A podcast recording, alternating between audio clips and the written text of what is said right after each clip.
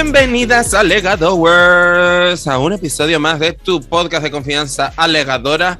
Muchachos, nos escuchamos el año pasado, muchacha. Ay, Dios mío, qué nervio. Pablo Gutiérrez, nos has echado de menos, amiga. Amiga, eh, más, echado de menos más que eh, el agua fresca de verano de mocedades. O sea, de verdad, como una sonrisa eres tú y escuchar este podcast, solo te digo eso. Qué fantasía. Siempre minutos musicales con Pablo Gutiérrez. Cristian Gil, ¿tú qué, qué te ha traído el nuevo año, amiga? Pues me ha traído la decoración de Navidad que todavía no la he podido ni quitar. Estás bonita, estás bonita, por Dios. No, ¿qué, qué, qué día? Estamos Pero grabando esto a 13 de enero, que lo sepa la gente. Y él todavía Vaya, no esto se publica mañana. Pero Esto se es que publica así- mañana. Esto es, está- escúchame, es que ahora mismo Alegadores es un Radi- magazine de actualidad. Es rabiosa actualidad. Rabiosa actualidad. Correcto. Pero es que mientras yo vea la decoración puedo seguir sacando turrones. es verdad. Ah, claro. Oye. Tengo el platito con polvorones encima de la mesa. eh, un argumento súper a favor, ¿eh? Sí, sí, sí. Totalmente. Un argumento de peso por los De kilos que peso. coges, cariño. Total. Totalmente. Total. Total. Bueno, antes de empezar el episodio, yo tengo que hacer unas disculpas públicas porque estamos condenadas. Ale- Alegadora está condenada. a hacer- No, no estamos condenadas. Pero es verdad que eh, nos ha llegado la queja de uno de nuestros Que que alegadores. grabemos desde la cárcel. Ay, me encantaría. Sería lo más, porque claro, no, yo me imagino rollo Orange is the New Black, ¿entiendes? No me O imagino yo. Alegadora- alegadoras desde el juicio. Alegadores del- Pues mira, me encantaría que luego hicieran un documental sobre nosotras, como hicieron con. Nosotras tres en un banco y las marchilongas en el otro. No, no, espérate, es que, han, es que han dicho eso y acabo de recrear en mi cabeza la escena de Chicago con, con Christine Baraski retransmitiendo todo lo que pasaba en el juicio de Ay, Belma y de qué fantasía. Sí. O sea, ojalá. Ojalá siempre. Bueno, pues sí, me gusta. Yo estaba tirando por eso que nos hicieran un, un documental como Muerte en León, que, no, que nos recomendó, por cierto, aquí mismo Cristóbal Tavares, y yo me la vi en ese fin de semana, como lo dije. Así que full recomendado. Bueno, no, lejos de este, mm, que nos hemos ido un poco a los cerros de Úbeda, no, a la tierra al trigo, voy a decir yo, por quedarnos en Tenerife. Eh, que Úbeda, chica, nos pilla un poco lejos, la verdad. Yo de Eh, solo Dani. Dani. Total, Dani Úbeda. Pero escúchame, vamos a me, me obligas a detenerme aquí, me obligas, me obligas. La fe de ratas, David, la Pero- fe de ratas. Y eso va ahora, pero ¿cómo de basta tiene que ser una persona? O sea, eh, a, a ver, o sea, ¿cuál es, ¿cuál es tu pueblo, tu municipio, querido Cristian? ¿Cuál es tu...? Laguna. Yo sería Cristian Laguna, que es muy nombre actor. Hombre, Cristian. Laguna está muy bien, la verdad. ¿Cristian Laguna no es un diseñador? No, Aníbal Laguna. Cristóbal, Cristóbal Laguna o Aníbal Laguna, Aníbal Laguna, sí. Cristian Sí. Laguna. Bueno, como verán, estamos puestísimas en moda española, eh, nos encanta. Sí. Seguro, seguro que no hay de nuestra país. Aníbal Laguna, vístenos para una gala de premio. O para entrar en la cárcel. O para entrar en la lo que ocurra antes. Lo que Pijama ocurra de rayas abierto. Me encantaría. Con un fruncido. Y tú, eh, Pablo, eres de Santa Cruz. Usted Sí. sería Pablo Santa Cruz, que también suena bien, tío. Es cantante de salsa, Pablo Cantante Santa Cruz. de. Totalmente. Pablo Santa actor Cruz. porno, Pablo Santa Cruz. Y yo, que David Adeje. David Adeje, ¿ves? Es una bastada, que es como Dani. Úbeda. ¿Ves? Como Dani Úbeda, ¿qué bastada es esa? No estoy entendiendo. Mira, en Así fin. se- Pero él se fue para allá, él es actor de telenovela para allá, para Que Sudamérica. te calles la boca, ¿sí? No lo Sí, dijimos sí. cuando vimos, hicimos los de OT, sí, lo buscamos. Ah, que sí. sí. Ah, ¿No te puede acuerdas? ser. No sé, es que, es, info- es que, a ver, Dani A ver, Úbeda, es como Úbeda. una huella no ha dejado, ¿entiendes? Me acuerdo Bueno, que pero- Mario sí, Mario sí es de- de presentador de, de noticias y esos shows es para allá. Ese sí, Es el verdad. chiquitito, morenito, con los ojos verdes. Ese sí. Ah, el que hacía aquí los juegos, eso por la noche. Exacto, ese pibe, pues ahora lo está petando para allá. 806. Exacto, pues no, reconoce que alguien eh, en México lo vio y dice, mira, este chico tiene talento, me lo voy a llevar para allá. Que deje de engañar a la gente. Que deje de engañar a la gente, sí, sí. Pues oye, si para recordar más datos, Alegador, ya saben, nuestro, nuestros antiguos episodios de Alegadora eh, de OT, y ahí tienen todas referencias, anécdotas que nos preparamos revisando todas las hemerotecas. Y David, Exactamente. quieras, la fe de rata. Con nuestra comadre Duache también, aprovechamos a- para dar un besito desde aquí. Em, vale, vamos a ver, hemos recibido una queja de, bueno, una queja, tampoco fue una queja, sino fue Una un queja poco formal, un Va. burofax. un burofax, exacto. No, nos mandaron un DM a la cuenta arroba alegadora, síguenos en Instagram si aún no lo has hecho. Eh, claro, diciendo, mira, David, es que yo te quiero mucho y todo el rollo, pero es que cada vez que gritas cariño, eh, me vas a- eh, o sea, Legador nos va a tener que pagar a mí el, el aparatito para la oreja. El, ¿Cómo se llama esto? El, se me acaba de. Sonotone. El sonotone. sonotone, gracias. El sonotone no tengo que pagar legadoras porque, claro, metes tú como unos berridos. Entonces yo, eh, Adrián de Pablo, te dije que lo haría. Aquí estoy a tus pies, postrada, delante de nuestros alegadores. Te pido muchísimas disculpas por mis gritos. Que son un Eh, poco disculpas como las del rey, porque no va a cambiar nada, ¿entiendes? Claro. Pero yo te pido perdón, ¿entiendes? Entonces eso ya ha Por quedado no- por ahí. Por, bueno, pero en este caso no, por no de haber- enmienda de, de nuevo año.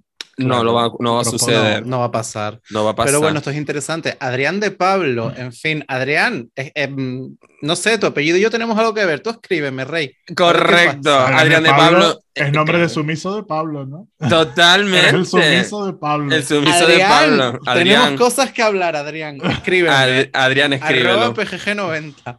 PGG90 te está esperando en Instagram. No lleva nada puesto. PGG90. Solo Ay. un látigo. Total. No les encanta cuando te, te- A ver, me han contado porque yo no hago esas cosas, pero cuando entras a una página web porno, no te encanta Sí. cuando sale por los lados Ahí que está. sale. eh, chicos calientes en tu zona. Y es como, ¡ay! ¿Dónde? No vas a estar caliente con el calor que hace. Es, mira, tú una de. Una Una de. deje. Está Y calentísimo. te sale la foto de un señor Giri que dice, estoy caliente en caso. Estoy caliente en casa. Sí, súper sí. mal, súper mal traducido todo. De verdad. Se nota que el marketing en el porno no les importa nada. O sea, les da falta igual. también. Y esas digo. traducciones, a mí hace poco de estos, de estos bots que te agregan de porno de Facebook, de mujeres casi todo, Sí. para que entres en páginas porno. Soy caliente dentro chochos, sí. de Sí, esa, o quiero mecer tu polla entre mis tetas. Quiero. Quiero mecer tu polla entre mis tetas. Me acabo de imaginar a la Claro. señora, la señora balcánica, exacto, cantando una rosa. Si mi niño se durmiera. A ver, la, la idea sexual no es que se duerma precisamente, así que no entiendo. No te dejes, quiero mecer, quiero mecer tu polla en mis tetas. Quiero mecer tu Sí, polla en mis tetas. ni- ¿No? Total. Dios. Ay, estamos tontísimas. Bueno, podemos meternos con el tema de hoy entonces. Sí. Claro. A ver, hoy vamos a hablar de una cosa que es muy importante para nosotras, amigas, de una persona que nos ha visto crecer. Eh, es una persona con muchísimo talento. eh, se llama José Luis Figuereo Franco. Igual ustedes no lo conocen por ese nombre, pero bueno, tranquila. Eh, nació en Cádiz, tiene 51 años hoy por hoy, dos hijas, Beatriz y María. Él es cantautor, músico, guitarrista, compositor, productor, arreglista. O sea, más o menos lleva con nosotras desde el año 96 o así. Eh, hace flamenco, rock andaluz, pop. Eh, su discográfica eh, durante mire, de 1996 a 2011 fue Ediciones Senador. Y al- ahora mismo David, está en Da- Concert David, Music David, Entertainment. Da- Da- ¿Qué? David, estás ¿de, hablando? de- de qué estás hablando, David? No íbamos a hablar del barrio hoy. No, no Pero de ese barrio. íbamos- no íbamos a hablar de ese barrio. Ah, no era de eso. No.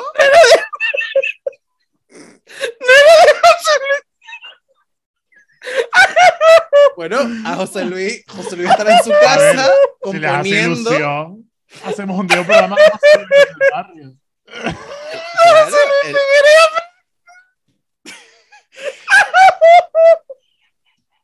Dios. Bueno, en lo que en lo que dura este ataque de risa alegadores, yo me vuelvo a disculpar con Adrián de Pablo porque había vuelto a saturar el micro, entonces es normal. Eh, pero sí, sí, espero, esperemos que. somos tontísimas! Hay que meter el corte en la, en la de que era una broma. Ay, Dios. Yo, eh, eh, bueno, esperamos que les haya gustado esta pequeña performance de Alegadores porque a nosotros nos ha hecho mucha gracia. Ay, Dios mío, qué tontería más grande. Ya lo siento, alegado, madre mía. Que no. ¿De qué barrio No. vamos a hablar, David? Si el final- nuestro, marica, de nuestros barrios, somos maricones de barriada. ¿Qué están pasando en los barrios de Canarias? Lo cual me hace pensar que igual deberíamos de traer, eh, tenemos que haber traído un- una persona, pues, de, de- de fuera de Canarias para ver un poco Sí, a la- ver. las, las comparaciones, ¿no? De sus barrios y los nuestros. Bueno, hubiésemos tenido que traer tanto porque no es lo mismo, un- supongo que no es lo mismo un barrio en Galicia que un barrio en Sevilla. Claro, claro, tiene Claro, claro. sentido. El de Sevilla seguro que se parece más a los de aquí. Más Sí, casi calentito. seguro, más calentito. Como diría Rosario. Como en la voz. Tiene la voz así, más calentita. Sí, puede ser. sí puede No, ser. pero eh, en realidad, mm, pensando ahora en lo de los barrios, parece que íbamos a, o sea, podríamos habernos traído a alguien político porque es que parece que solo se acuerdan de los barrios cuando hay elecciones.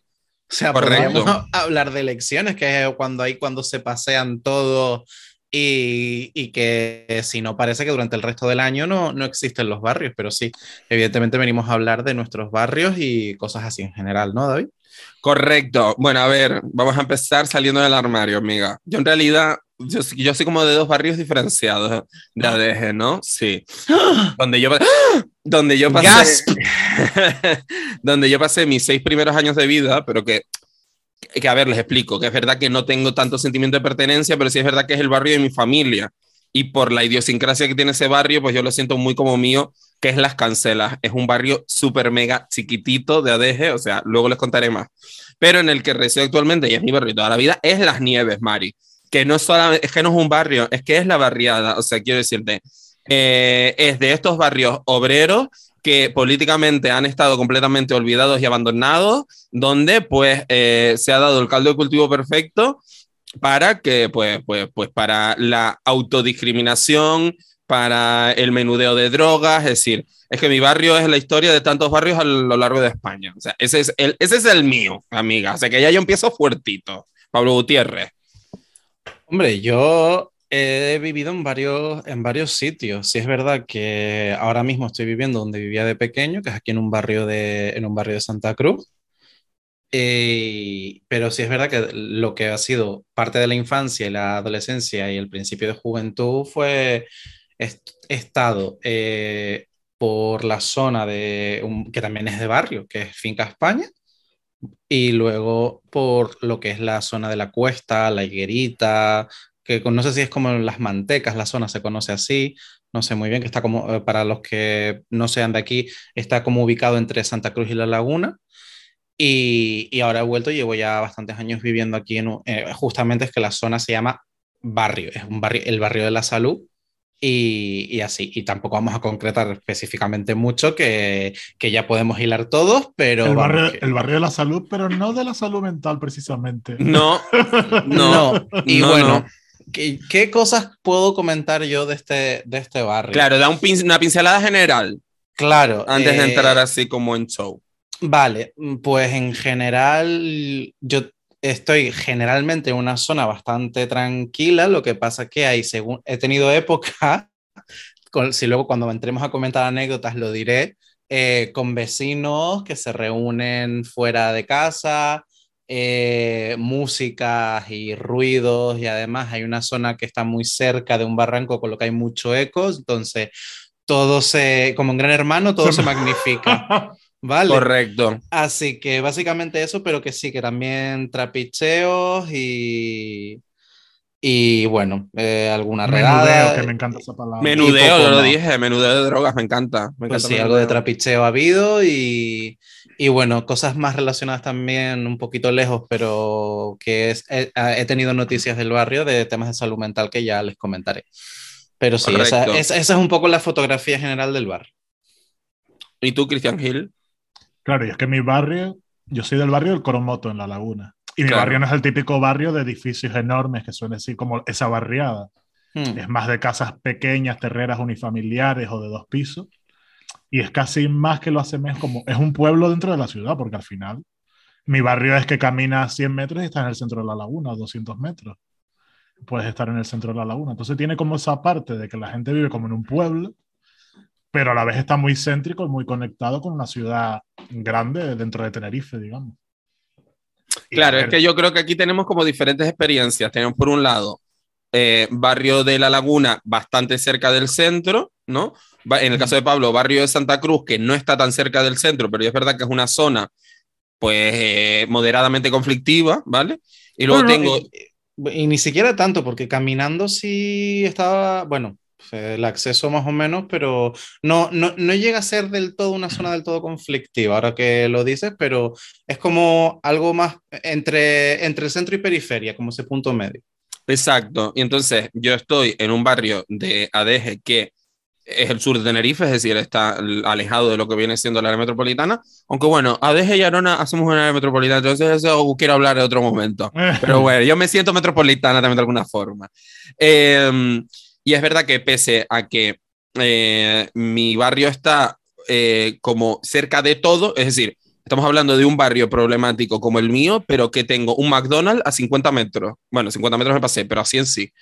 ¿sabes? Es decir, y tengo un Mercadona en, al lado del, del McDonald's también quiero decirte. Y un outlet. y un outlet. Claro, es a lo que voy. O sea, lo más interesante que me parece de mi barrio es que la zona de alrededor son zonas eh, pues de plantas comerciales, de, o sea, tienes un de, de chalecitos adosados. De chalecitos adosados, correcto. Entonces es como, me recuerdo un poco eh, y, y, discúlpenme desde aquí la burrada que voy a soltar desde ya, pero me recuerdo un poco como em, las chabolas de Buenos Aires, que están en el medio de la ciudad. A ver, me refiero porque la ciudad ha crecido a su alrededor y se ha quedado como eso encapsulado. Pues en el caso de mi barrio ha ocurrido igual. Mi barrio antes era la parte de abajo del pueblo.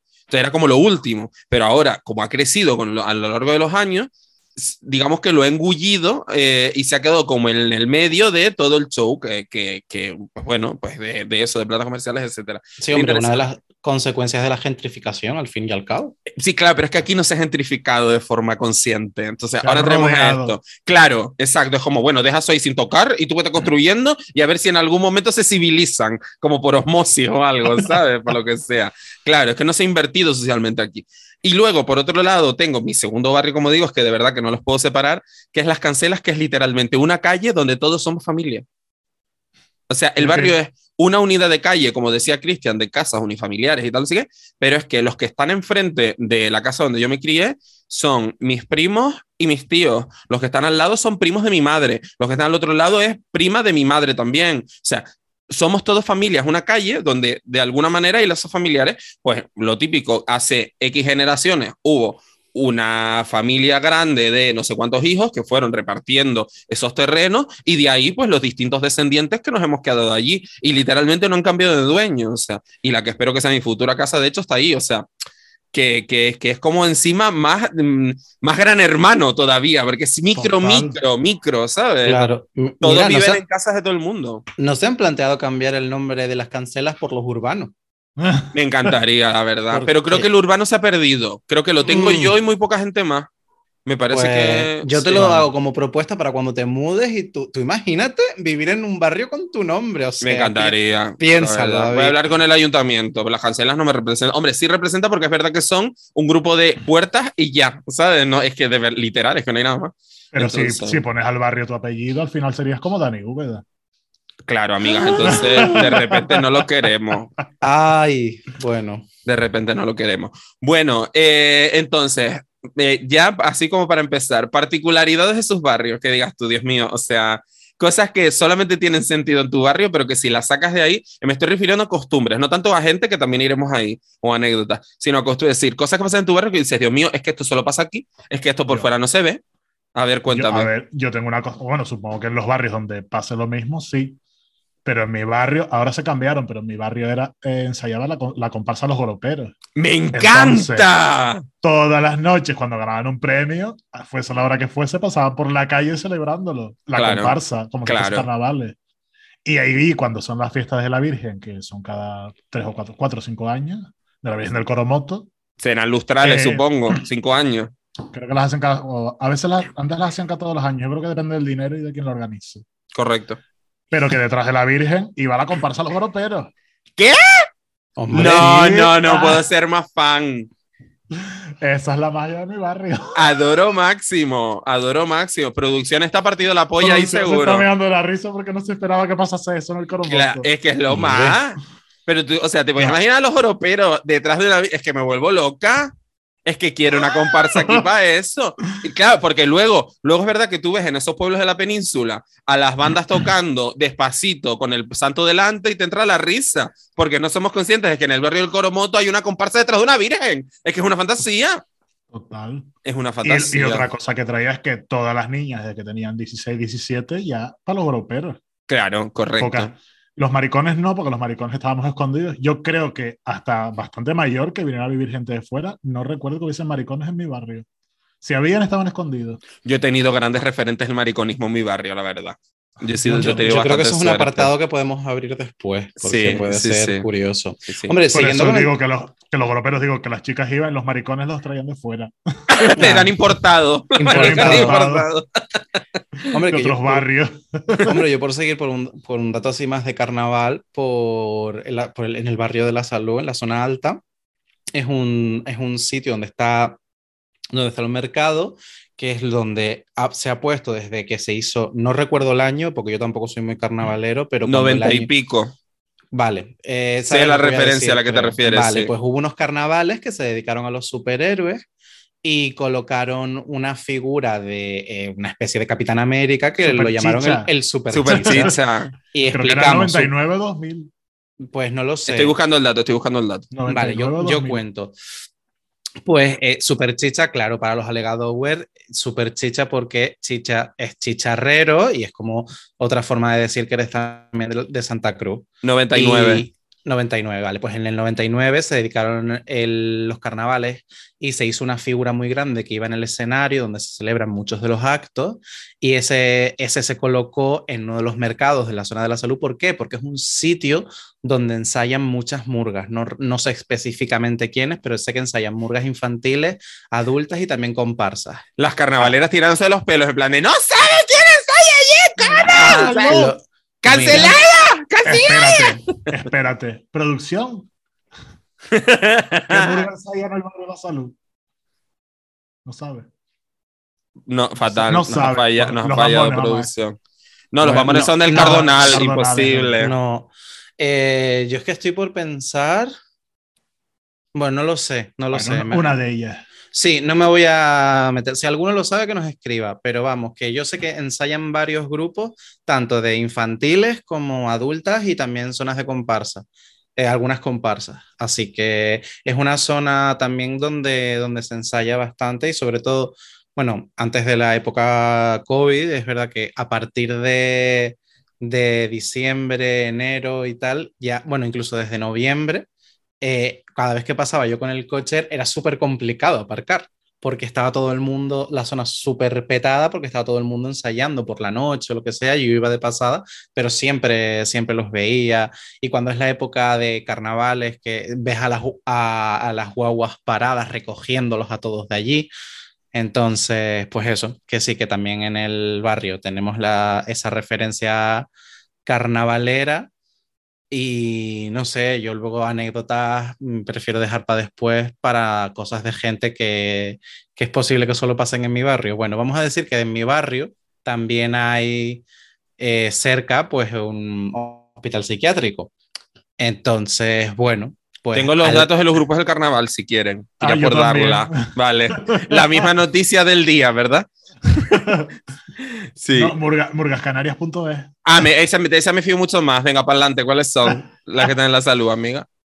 Hablamos de las adultas, ¿no? Los Sí. hocicudos, que nunca los he escuchado, trabachones, después tras con tras y ZZ. Los ZZ. Sí. Ah, vale, sí. Ok. Y después agrupaciones Chaxirasi, Teiderife, Los Aceviños y Nobleza Canaria. Ay, Nobleza Canaria siempre me ha encantado el nombre. Me da la vida, te lo juro. Y los- Porque de imagino las a, a las duquesas y a, y a- y a- Ah, y a las condesas canarias. Y las comparsas sí son los tabajaras, brasileiros y los rumberos. Ah, mira, fantasía. pues Coño, muy es bien. verdad, eh, tenía que, haber, tenía que haberme acordado de los rumberos que conocía gente que, que ha estado en, en esas murgas. Pero bueno, bueno, el caso- psiquiátrico, cariño. que- sí, en esa estaba, que una cosa que yo vivo cerca de un hospital psiquiátrico, o sea, en, el barrio, y bueno, pues eso evidentemente eh, puedes encontrar gente por la zona cuando están, pues bueno, pues peculiar. Pero lo que pasa que a- a- a- quiero partir una lanza, ¿vale? Porque hay cosas que no están y que, o sea, hay- hay personas que no están en el psiquiátrico que están bastante peor que muchos de los que están en el psiquiátrico, de los que hablaré después, pero que algunos gritos y cosas, me, algunas cosas me he tenido que gozar cerca de casa que no son agradables, que ya les contaré después. Los Pero- psiquiátricos son como los cementerios. Los peores son los que están fuera. Exacto, exacto. que hay mucho, hay mucho estigma por, por el tema del trastorno mental y, y no es para tanto alegado Owers, ¿vale? Y bueno, David, cosas típicas de, de tu barrio. Pues mira, de, tus las, barrios. de las cancelas no tengo nada más reseñable, la verdad. No tengo nada que comentar más que eso. No somos familia y ya, eso es lo más reseñable. Pero de aquí, esto es una fantasía. O sea, aquí lo que más me fascina a mí de mi barrio, que no sé si ocurre en los suyos, son que aquí eh, parece que tienen un calendario los vendedores ambulantes. O sea, es que es una puta fantasía esto. O sea, la- los lunes, bien, esto es real, ¿eh? no me lo estoy inventando. Los lunes viene la de las frutas y verduras. Mi madre hace años que no compra una yuca Mercadona. Años. O sea, ella, todo viene la chica de la furgoneta de las frutas y las verduras y se los compra fresquitas, fresquitas. Toda la fruta que yo me como en mi casa es de esa chica. Mal, que eso es economía sumergida. No, mi niño, porque tiene una frutería. Lo que pasa es que ella va por ahí. ah, bueno. Sí, es de una frutería en el norte de Tenerife. No sé dónde es exactamente, pero ella va con su, con su show. Sí, sí, o sea, no En me acuerdo del Suiza. nombre, pero no sé dónde. En Suiza. En los Emiratos Árabes. Ay, no, no, no, en serio. Frutería sumergida. En frutería. no, Hombre, no sé piña en dónde. el ¿eh? fondo del mar. Y así tenemos el día Owers. Un besito. Estamos un poco tontísimas, la verdad. Eh, no, no, eso, en serio, que la tipa tiene como una frutería en el norte, pero que va como con su furgoneta haciendo como ese, ese rollo, reparto, no sé, bueno, lo que sea. O no, no lo sé, o sea, yo para qué estoy defendiendo a la señora esta, pero yo creo que tiene una frutería. El caso, Digo, Que eso que mi madre tiene es que tener su permiso, porque si no la multan. claro. bromeando. Y luego está, eh, luego fantasía también, que son los vendedores ambulantes de ropa, que es una fantasía que es como, claro, tú lo escuchas, además, todos suelen ser, y de verdad que esto no es racismo, pero que da la casualidad que todos suelen ser de etnia gitana, ¿no? Entonces escucha, niña, bragas baratitas a 5 euros, niña, faja bonísima para las niñas, vaquero, con extra, sin. Cla- Y es que te vuelves loca y dices, pero escúchame un momento. Claro, eso lo escuchas de repente a las 12 de la mañana de un miércoles. Y dices tú, pero vamos a ver, que estoy yo de vacaciones por lo que sea. Y es como, pero ¿y esta fantasía exactamente? Y viene y tal. Luego, la famosísima, porque de las frutas y verduras, tres frutas y verduras. Pero es que luego, eh, pi, la papa, la papa, niña, chinegua, tal, Uf. no sé qué, pero guara, tres, Ese cuatro, pasaba por, ese pasaba por mi Mira. barrio los sábados a las 10 y media de la mañana. No, nosotros los sábados. Uh, los sábados por la de matarme. tarde, los sábados a las 4 o así, tenemos otro visitante que hay que El aprovechar. del agua. No, no, Ah. no el, de- el del agua lo tienes que llamar tú para que venga. Ah, no, Fíjate, no, yo digo, hay sí. uno, por aquí pasa uno, los viernes a la hora de la siesta, siempre encima, los viernes, el día que te apetece la siestita buena, Claro. el cansancio de la semana pasa a las 4, con la cuba esta de agua que vende Ah, agua sí. por litro. Exacto. Y qué tiene una pita que se me mete dentro del oído, porque además me recuerda al confinamiento que pasaba, y como la gente le compraba más, pitaba más. El hijo de Ah. puta. Dios mío. Y la pita esa se me metía y me recuerda al, confina- al confinamiento y no puedo con él. Cada vez que viene los viernes me dan ganas de pincharle las ruedas. Los sábados, como a las 4, suena pi, pi, pi. Son tres pitidos. Es que por las pitas los conoces, es que es una fantasía. Son tres pitidos, pi, pi, pi. Los dulces, Ay, pi, pi, pi. Los dulces. Y son cajas de un señor que es dulcero.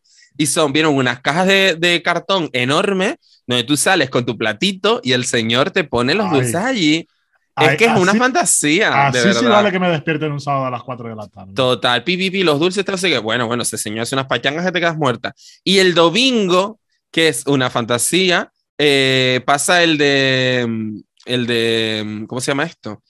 El pescado fresco, salema, tal, no sé qué, chicharro, pescado fresco, tal. Tú hablas un poco Ah. con voz nasal. ¿no? Y es como, Pero sí, como sí, Pescado fresco, chicharra, Total. caballas, viejas fresquitas. total. Entonces es muy fuerte lo de los vendedores ambulantes de mi rollo. Que el chisme que les iba a contar es que dice, se comenta Se Se dice, se comenta. rumorea. que eh, una de mi edificio, no voy a dar más datos, una de mi edificio estaba liada con el dulcero. ¿Entiendes? Y el marido que pasaba mucho Entre tiempo pachanga y fuera. pachanga. Claro, el marido que pasaba mucho tiempo fuera, que podría dar más datos, pero si acaso alguien de mi barrio me escuche y no sepa el chisme, te va a callar. Pero eh, O el que, marido. que se pega, o el marido, ¿te imaginas? Que pesa, no, el marido no sé, pero uno de los hijos puede ser que nos escuche porque somos claramente su público. Si tu madre compra leer. muchas pachangas, cuidado, Do- que igual tu padre es dulcero. ¡Eh!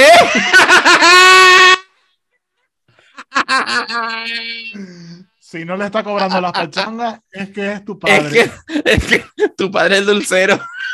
Oye, piensen, piensen por un momento que la manutención se la pase con pachanga. Ah, es que Ay, fantasía. No, escúchame. Niño de hermoso. Lo necesito. Pues, Y así las hace de buena. Ah, está- Bueno, vamos a no dar más datos. hermoso, está hermoso. Bueno, eh, pues que está liado con. Claro, porque el hombre pasa con mucho tiempo fuera por su trabajo. Y, y entonces se, se conoce que la pachanga del dulcero estaba buena. Eso se dice, eso se dice. Eso se dice. Presuntamente. Presuntamente. Presuntamente. Y, y Los también, de barrio son importantes. también se sabe, también se sabe que el dulcero estuvo como dos meses sin pasar. La gente huérfana de dulces aquí, porque yo creo que hubo, hubo un lío de faldas ahí. O el marido cogió vacaciones. A lo que yo digo, a lo, a lo que yo, a lo que yo digo, que se lo dije a mi madre, lo siento mucho, digo, digo, pero mira, ¿qué culpa, ¿qué culpa tendré yo? ¿Entiendes? Claro, de que ella le haya puesto los cuernos, pero quedarme sin dulce, no estoy comprendiendo. Claro, Digo, o sea, que te- ¿por qué hay que castigar A a, todo el barrio? Y ella es adúltera e- infiel. ¿qué culpa tengo yo? Me encantaría. David en el diario de Patricia reconciliándolo. En plan de, mira, yo lo único que quiero es que me, se me traiga dulce, a mí me da completamente igual lo que demás. se lleven bien los tres. Que vivan los tres juntos y Que que bien. se haga pachanga. Y Por favor, y que los está. reconcilie y luego la señora le diga al, al dulcero, pero usted quién es? Ay, me encantaría que negara a la mayor, la tía. Qué Y que crack. sea que se está liando con el marido en vez de con la mujer. El dulcero se liaba la, la con él. mejor. Me encanta, me encanta. Lo que pasa es que ahí que lo del, lo del niño sea el hijo del dulcero no tiene sentido, No, verdad. a mí- No. A mí me gusta más que sea con la mujer y que el niño sea el hijo del pachanguero. A mí también me gusta eso, verdad. Bueno, pues eso, eso básicamente así como lo más reseñable. Y aparte, bueno, los gritos que te puede pegar una vecina fantástica que tengo yo enfrente, que, que es una fantasía, porque los niños no se levantan para ir al colegio y te pega unos gritos a las siete y media de la mañana que te dan ganas de salir tú y decirle, mira, te callas, porque yo no tengo que ir a, a estudiar, ¿me entiendes?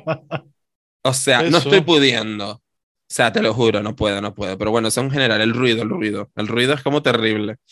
Hombre, yo con el tema de las ventas ambulantes es verdad que ya no se ve tanto, pero yo voy a recoger un poco ese hilo, David, porque cuando yo era más pequeño, como también vivía por esta zona, eh, ya esto se ha perdido mm, casi totalmente, porque ya yo no los veo, pero Aquí no, Cari. Aquí, reloj. pues aquí sí, aquí se ha perdido Ahí- bastante. ahí pero- arriba tienes el meridiano. el. Ya, pero bueno, Claro. yo sí, sí recuerdo eh, del el, el camión del pescado fresco que mi abuela pase, o sea, paraba por la calle de mi abuela, que también vive por aquí cerca, y me acuerdo de ella salir a comprarse, ay, espera un momento, que viene el del pescado, y salía y, y les compraba los pescados, y recuerdo también de verduras y de uno de papas, un, un señor que vendía solo papas, así del, de distintos sitios y tal, pues recuerdo de papas, de pescados y de y de así verduras y eso. Y de dulces, no, no hay ningún dulcero con su, con su camión ni nada, ni su furgoneta, pero yo sí me acuerdo que antes los chiquillos iban con sus cajitas de dulces tocando por las puertas para, para el viaje de fin de curso. Ah, sí. Ah, sí, no, aquí no. Ellos Aquí no. cogían, ellos Que en el sur encargaban, se les a- estropeaban los dulces. Claro. Sí. Polvorones, sí. Pero cogían caja, las cajas estas de cartón que encargaban como una plancha entera de, los viernes, dulces. además, ¿no? de dulces variados que se los encargaban al colegio o a lo que sea y tal, y luego iban tocando en plan, hola, mira, para que si querías unos dulcitos para el viaje de fin de curso, no sé qué, y te, ven- te podías encontrar de todo, eh, pachangas, petit suisse, palmeras, mil hojas, o sea, todo súper variado, laguneros, es que, claro. Entonces estaba, eh, no había como un señor que pasara con eso, pero sí era, era como un mercado que trabajaban los chiquillos para fin de curso. No había, no había economía sumergida, sino explotación infantil en el Correcto. Oye, pero yo tengo que, tengo que alzar la voz y decir que a súper a favor del el vendedor ambulante. No tanto el de ropa, y me van a entender por qué, sino sí el de las papas, el del, el del pescado y tal. Porque al final estamos hablando de productos de kilómetro cero y al final eh, estás tratando directamente con el productor, ¿no? Entonces, cuando una señor, con un señor viene vendiéndote papas, son papas de su finca. ¿Sabes? Claro. Entonces, sabes que esa papa no va a estar tratada ni la traen de eh, Chiquitistán, ¿entiendes? Y Chiquitistán, agüita la referencia, ¿eh? Pero madre mía, sí, demasiado. Bueno, la traes papa vieja ya. eh, papá vieja total. Entonces, sabes que estás tratando directamente con el productor y lo mismo con el pescador del pescado fresco y con el dulcero. Es decir, Buena ah, amiga, pero eso también tiene una parte peligrosa. Porque tampoco a veces ese pescado a veces no, no sabes dónde viene o cómo viene. Es que Las también condiciones. ya. las condiciones no sabes con lo que te puede pasar. Bueno, estaba intentando yo aquí hacer eh, un, eh, un, un- ¿cómo se llama esto? Un discurso anticapitalista y me lo acabas de tumbar, ¿entiendes? Pero es por, que una cuestión, ese- por una cuestión de nada que es seguridad sanitaria. Mira, de Seguridad verdad. sanitaria y lo que yo digo de economía sumergida, que al final. Pero a si quién esa le importa persona- Hacienda? Míralo las flores, a nadie le importa Hacienda. Pero es que eso, eso es muy de derechas, David. ¿El qué? Lo de ahí, Hacienda. coger Bueno, mira, me da igual, no sé, cállate. Coger las papas y venderlas sin declararlas es, es mal. Es, muy Es, de es mal, es verdad, tía. Madre mía. ¿Ves? Me toca deconstruir todavía. Soy un poco derechona en el fondo. Al final, a ver si es alguien que lleva unos controles de calidad, eh, paga sus impuestos y demás y viene con el pescado y sabes que está en un furgón frío, frigorífico, con su seguridad y todo, pero es que, No, Te no viene así, ya te lo claro, y después te mete un arisaki de una mierda de sardinas que vete a saber dónde las cogieron. Claro. Ya, es Por que eso es la parte peligrosa. Bueno, es verdad, tienes razón. Olviden todo lo que acabo de decir, amiga. Es verdad. No, Yo quería vaya- ir aquí de chachi, ¿sabes? Aquí en plan favoreciendo al obrero. y Lo que estaba haciendo era un discurso completamente antisalubre y además es una estafa hacienda. Tienes toda la razón. O sea, fatal. ¿Has visto? ¿Has visto qué, qué cerca están los extremos, amiga? Mira, de verdad. Qué horror, qué horror. Bueno, eh, personajes de barrio. amiga. Cristian, ahora te toca, Te a toca ti. a ti. Tengo una lista. ¡Ay! ¡Vamos! No, no, yo es que además eh, tengo personajes. En mi, en mi barrio está la chismosa oficial que se llama Rosa, si se llama todavía, que tenía una ventita, además, eh, porque siempre, la ventera. Es que eso es así. La porque siempre esas ventitas que ponen chucherías odian a los niños. ¿Por qué? No, Total. no monten venta- ventas del chuche. Vale, Le concepto pan, venta, por sí. favor. Bueno, que se entiende, creo, pero claro, bueno. Kiosco, claro. Bueno, esta era más una ventita porque tenía, es como un la típica tiendita de barrio que tiene un poquito de todo porque el barrio no da para que haya un supermercado. Ahora sí hay un Mm. Spar, pero en su momento eso era la venta que tenía el pan, eh, el jamón, quesito, eh, el par de cartones de leche, huevos, lo típico que te puede hacer falta de diario. De, de cuando vas a hacer la compra al campo, pues lo que te va haciendo falta el resto del mes. A ver, para los Zetas, cariño. eh, las ventas eran los paquis y los chinos de antes, para que se den cuenta un poco. Que por cierto, Pero más pa- chiquito todavía. Paqui y chino, extremadamente racista, ¿no? El concepto, pero bueno, para que, para que nos entendamos. Esos, esa- esos simpáticos eh, mini Bazares. market bazares, Regentados. regentados por personas asiáticas, presumiblemente, porque de repente se llama eh, Mónica y aunque tenga los ojos rasgados, es más español que tú y que yo, ¿sabes? Con Sí. rasgos asiáticos. vamos Con rasgos asiáticos, efectivamente. Yo tengo que hacer un inciso en el tema este de, de lo de la, de la ventita, porque es verdad que ahora me lo acabas de recordar, Cristian, que en el barrio, donde, en la zona donde vivía mi abuela, incluso cuando yo era chico, eh, teníamos, eh, había una venta y el señor, Jesús, me estoy acordando, el señor se llama, bueno, se llama, creo que vive todavía el hombre, se llama Toño. Y, y era mi abuela cuando me decía de ir a hacer un recado, lo que sea, los productos que han dicho ustedes, mi abuela decía, "Mm, vete a Castoño. O sea, ya ni siquiera era a la venta o vete, ve- vete a Casa Toño. O sea, directamente se, aso- se asociaba al concepto de casa de. Y, se, y eso era pues lo típico, pues el pan, huevo, y empezó a traer cosas de nevera, pero también te podías encontrar detergente, te podías encontrar como las cosas que no había, que no tenías que ir a las grandes superficies porque no te podías desplazar o lo que sea, pero que sí, que el concepto de ventita yo creo que Como- también es muy de barrio. Un paño fire no te ibas a ir a bajar a la Exacto. En las cancelas también teníamos ventita, pero claro, como repito, todo familia, entonces la ventera de las cancelas era la prima y a Oh. su vez madrina de mi madre. Tenía que tener más fiados la pobre. Todo lo contrario. Es que a ¿No? eso quería ir. No, mi amor, todo lo contrario. Perdona, era como un rollo de. Ella se ponía un poco tensa si tú ibas con el dinero justo. Y estamos hablando que era casa con casa. O sea, yo, yo salía, salía de la puerta de mi casa, me iba eh, literalmente 10 pasos a la derecha y entraba a su venta. O sea, literal. Y entonces tú ahí entras y decías, mira, que dice mi madre que me deje una pastilla de jabón lagarto, por ejemplo, ¿sabes? Y tú le ponías, los, o sea, ella te ponía la pastilla de jabón lagarto encima y tú decías, ella dice que te lo paga ahora. Y esa mujer se ponía a sudar. En plan pero, de, pero ¿cuándo, eh, ¿cuándo viene? ¿Cuándo viene? Correcto. Un besito para aquí a em, toda mi gente. Ellos saben que yo los adoro. Pero las cosas como son. Ella era. mm, Ella le gustaba llevar las cuentas en, en las tiras de los cartones de tabaco. Ahí tenía ella las cuentas. Es verdad, cierto. Esto es Mi abuelo- así. Tuvo una venta en otro barrio y también tenía los cartones de tabaco para las cuentas. Para las verdad, cuentas. verdad. Entonces ella llevaba las cuentas allí. Ella tenía como diferentes los nombres allí y los números. De me debe tanto. Y luego, evidentemente, esa mujer nunca se le dejó nada de ver. Pero claro, era con plan de voy. Atrévete, atrévete a dejar algo Total. de ver. Pero que igual era que esos rollos de repente de en, en el barrio pasado, porque repito, una unidad de calle. Di- De, de hecho, diría callejón, porque es que ni siquiera pasaban los coches por ahí. Es un callejón y los coches pasaban por detrás de las casas, ¿no? Entonces, claro, era como de repente está allí mi abuela haciendo de comer y de repente era como, ay Dios, me falta no sé qué para la comida que no tengo.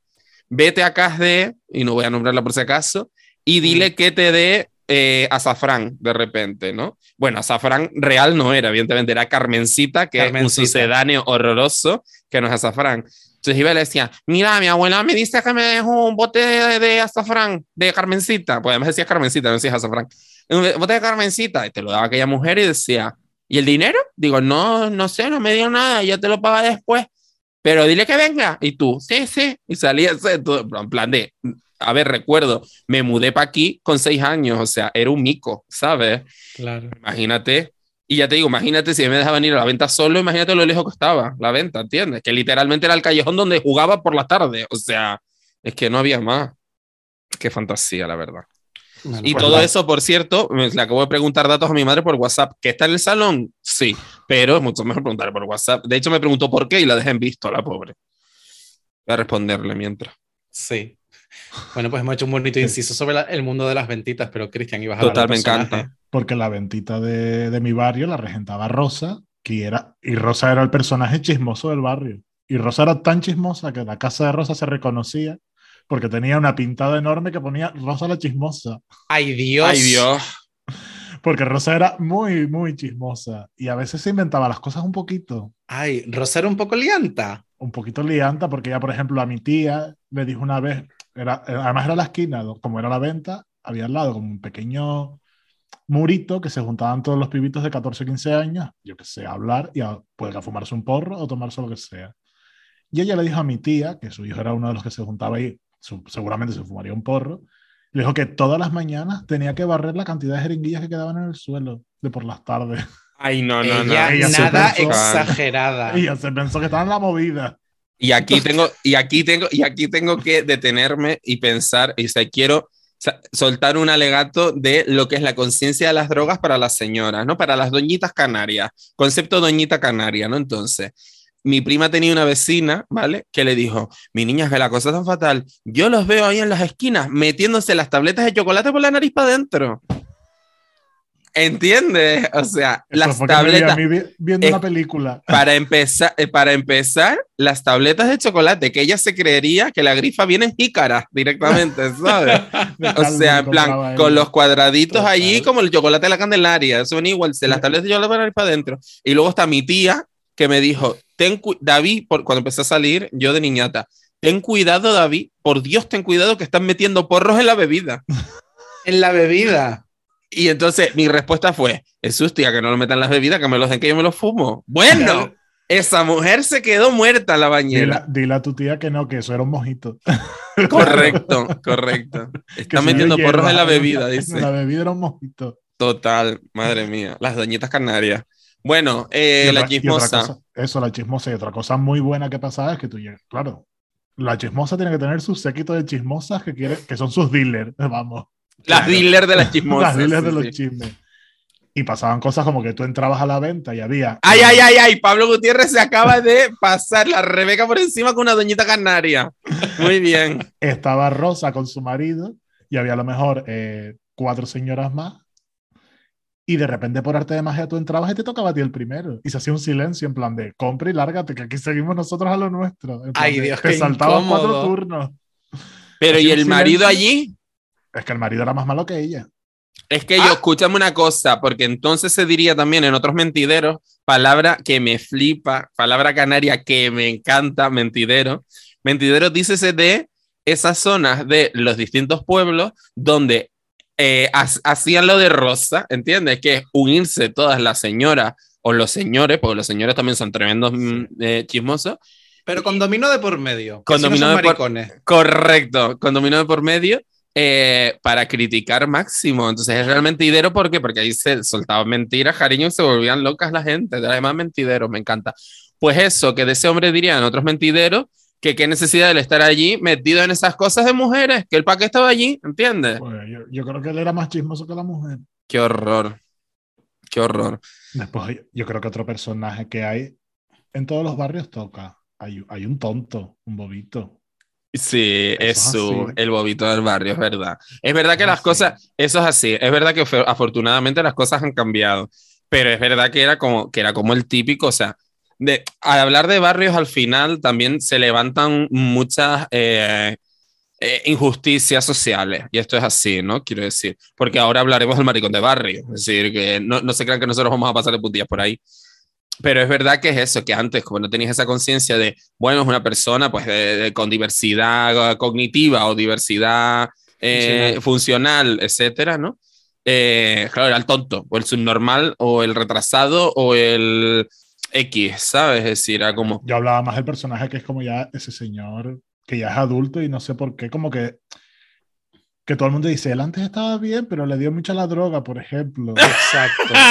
Sí, y es que como el que estaba baila raro, cuando hay bailes en el pueblo es el que baila raro de No, yo estaba, pues fíjate, yo estaba pensando, es que claro, aquí son más crueles en mi barrio. Claro, yo estaba pensando, fíjate tú dónde me fui yo, de verdad, ya lo siento mucho.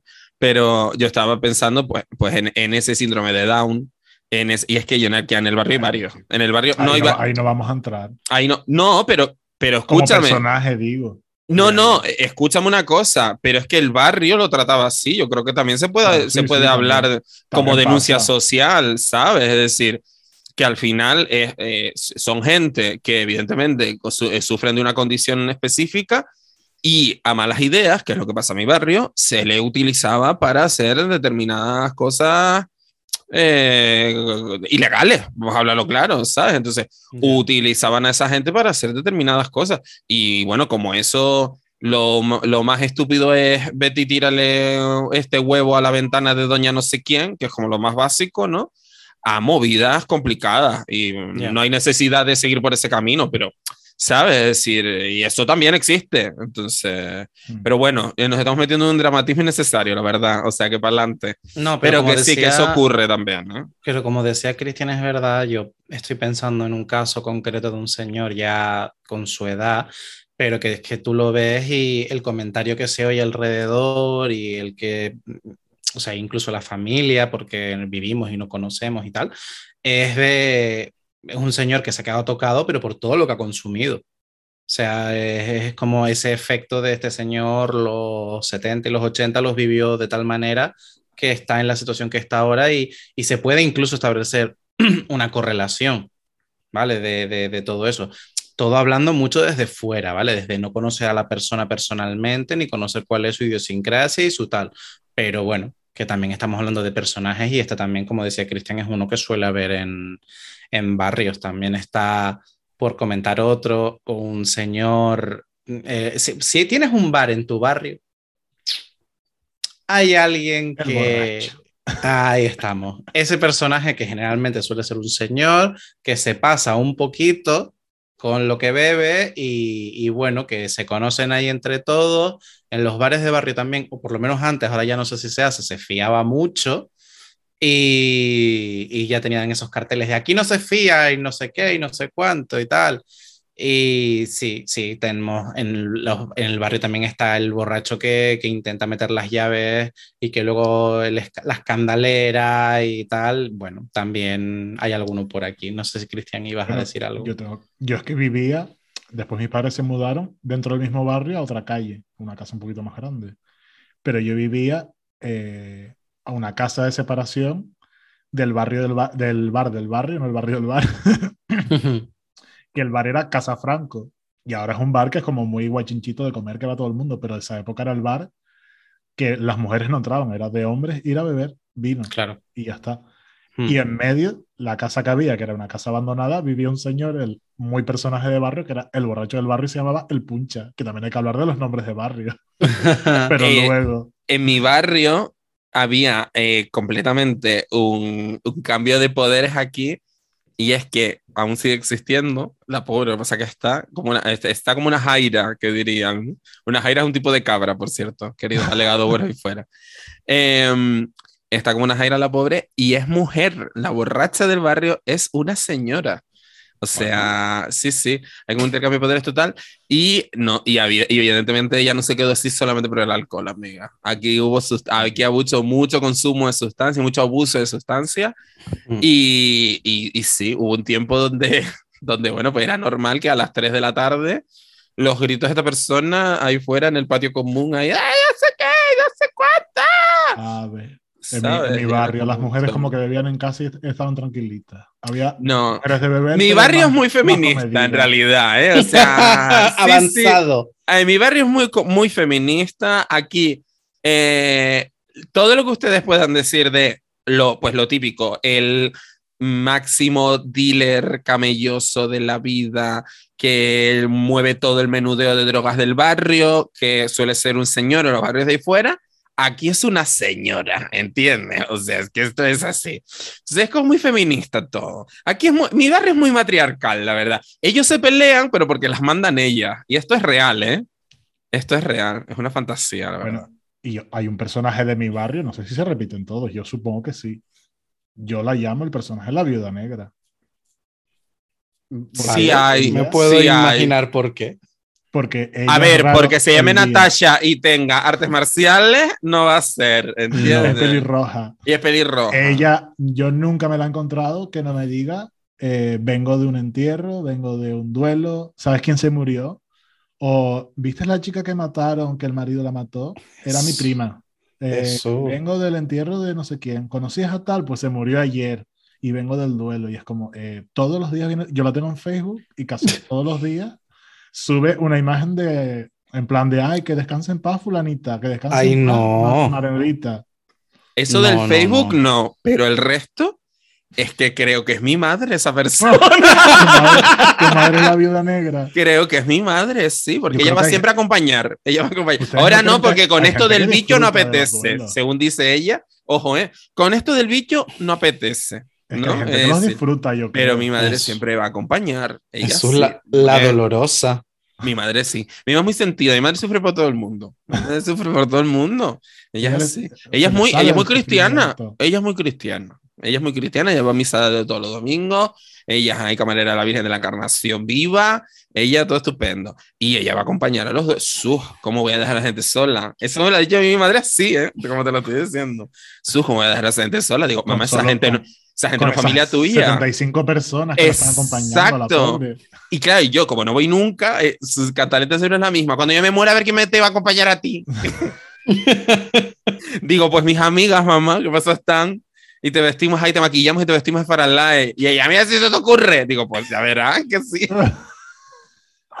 Así que, amigas, quedan invitadas ya al duelo de mi madre, ¿vale? Cuando sea, esperemos que entre muchos Eso. años. Un besito, Argelia. Alega- alegadoras duelo grabamos. Pues lo que nos faltaba Que ya. sea dentro de mucho, mucho, mucho, mucho tiempo. Mucho tiempo. Totalmente, totalmente. Sí, sí.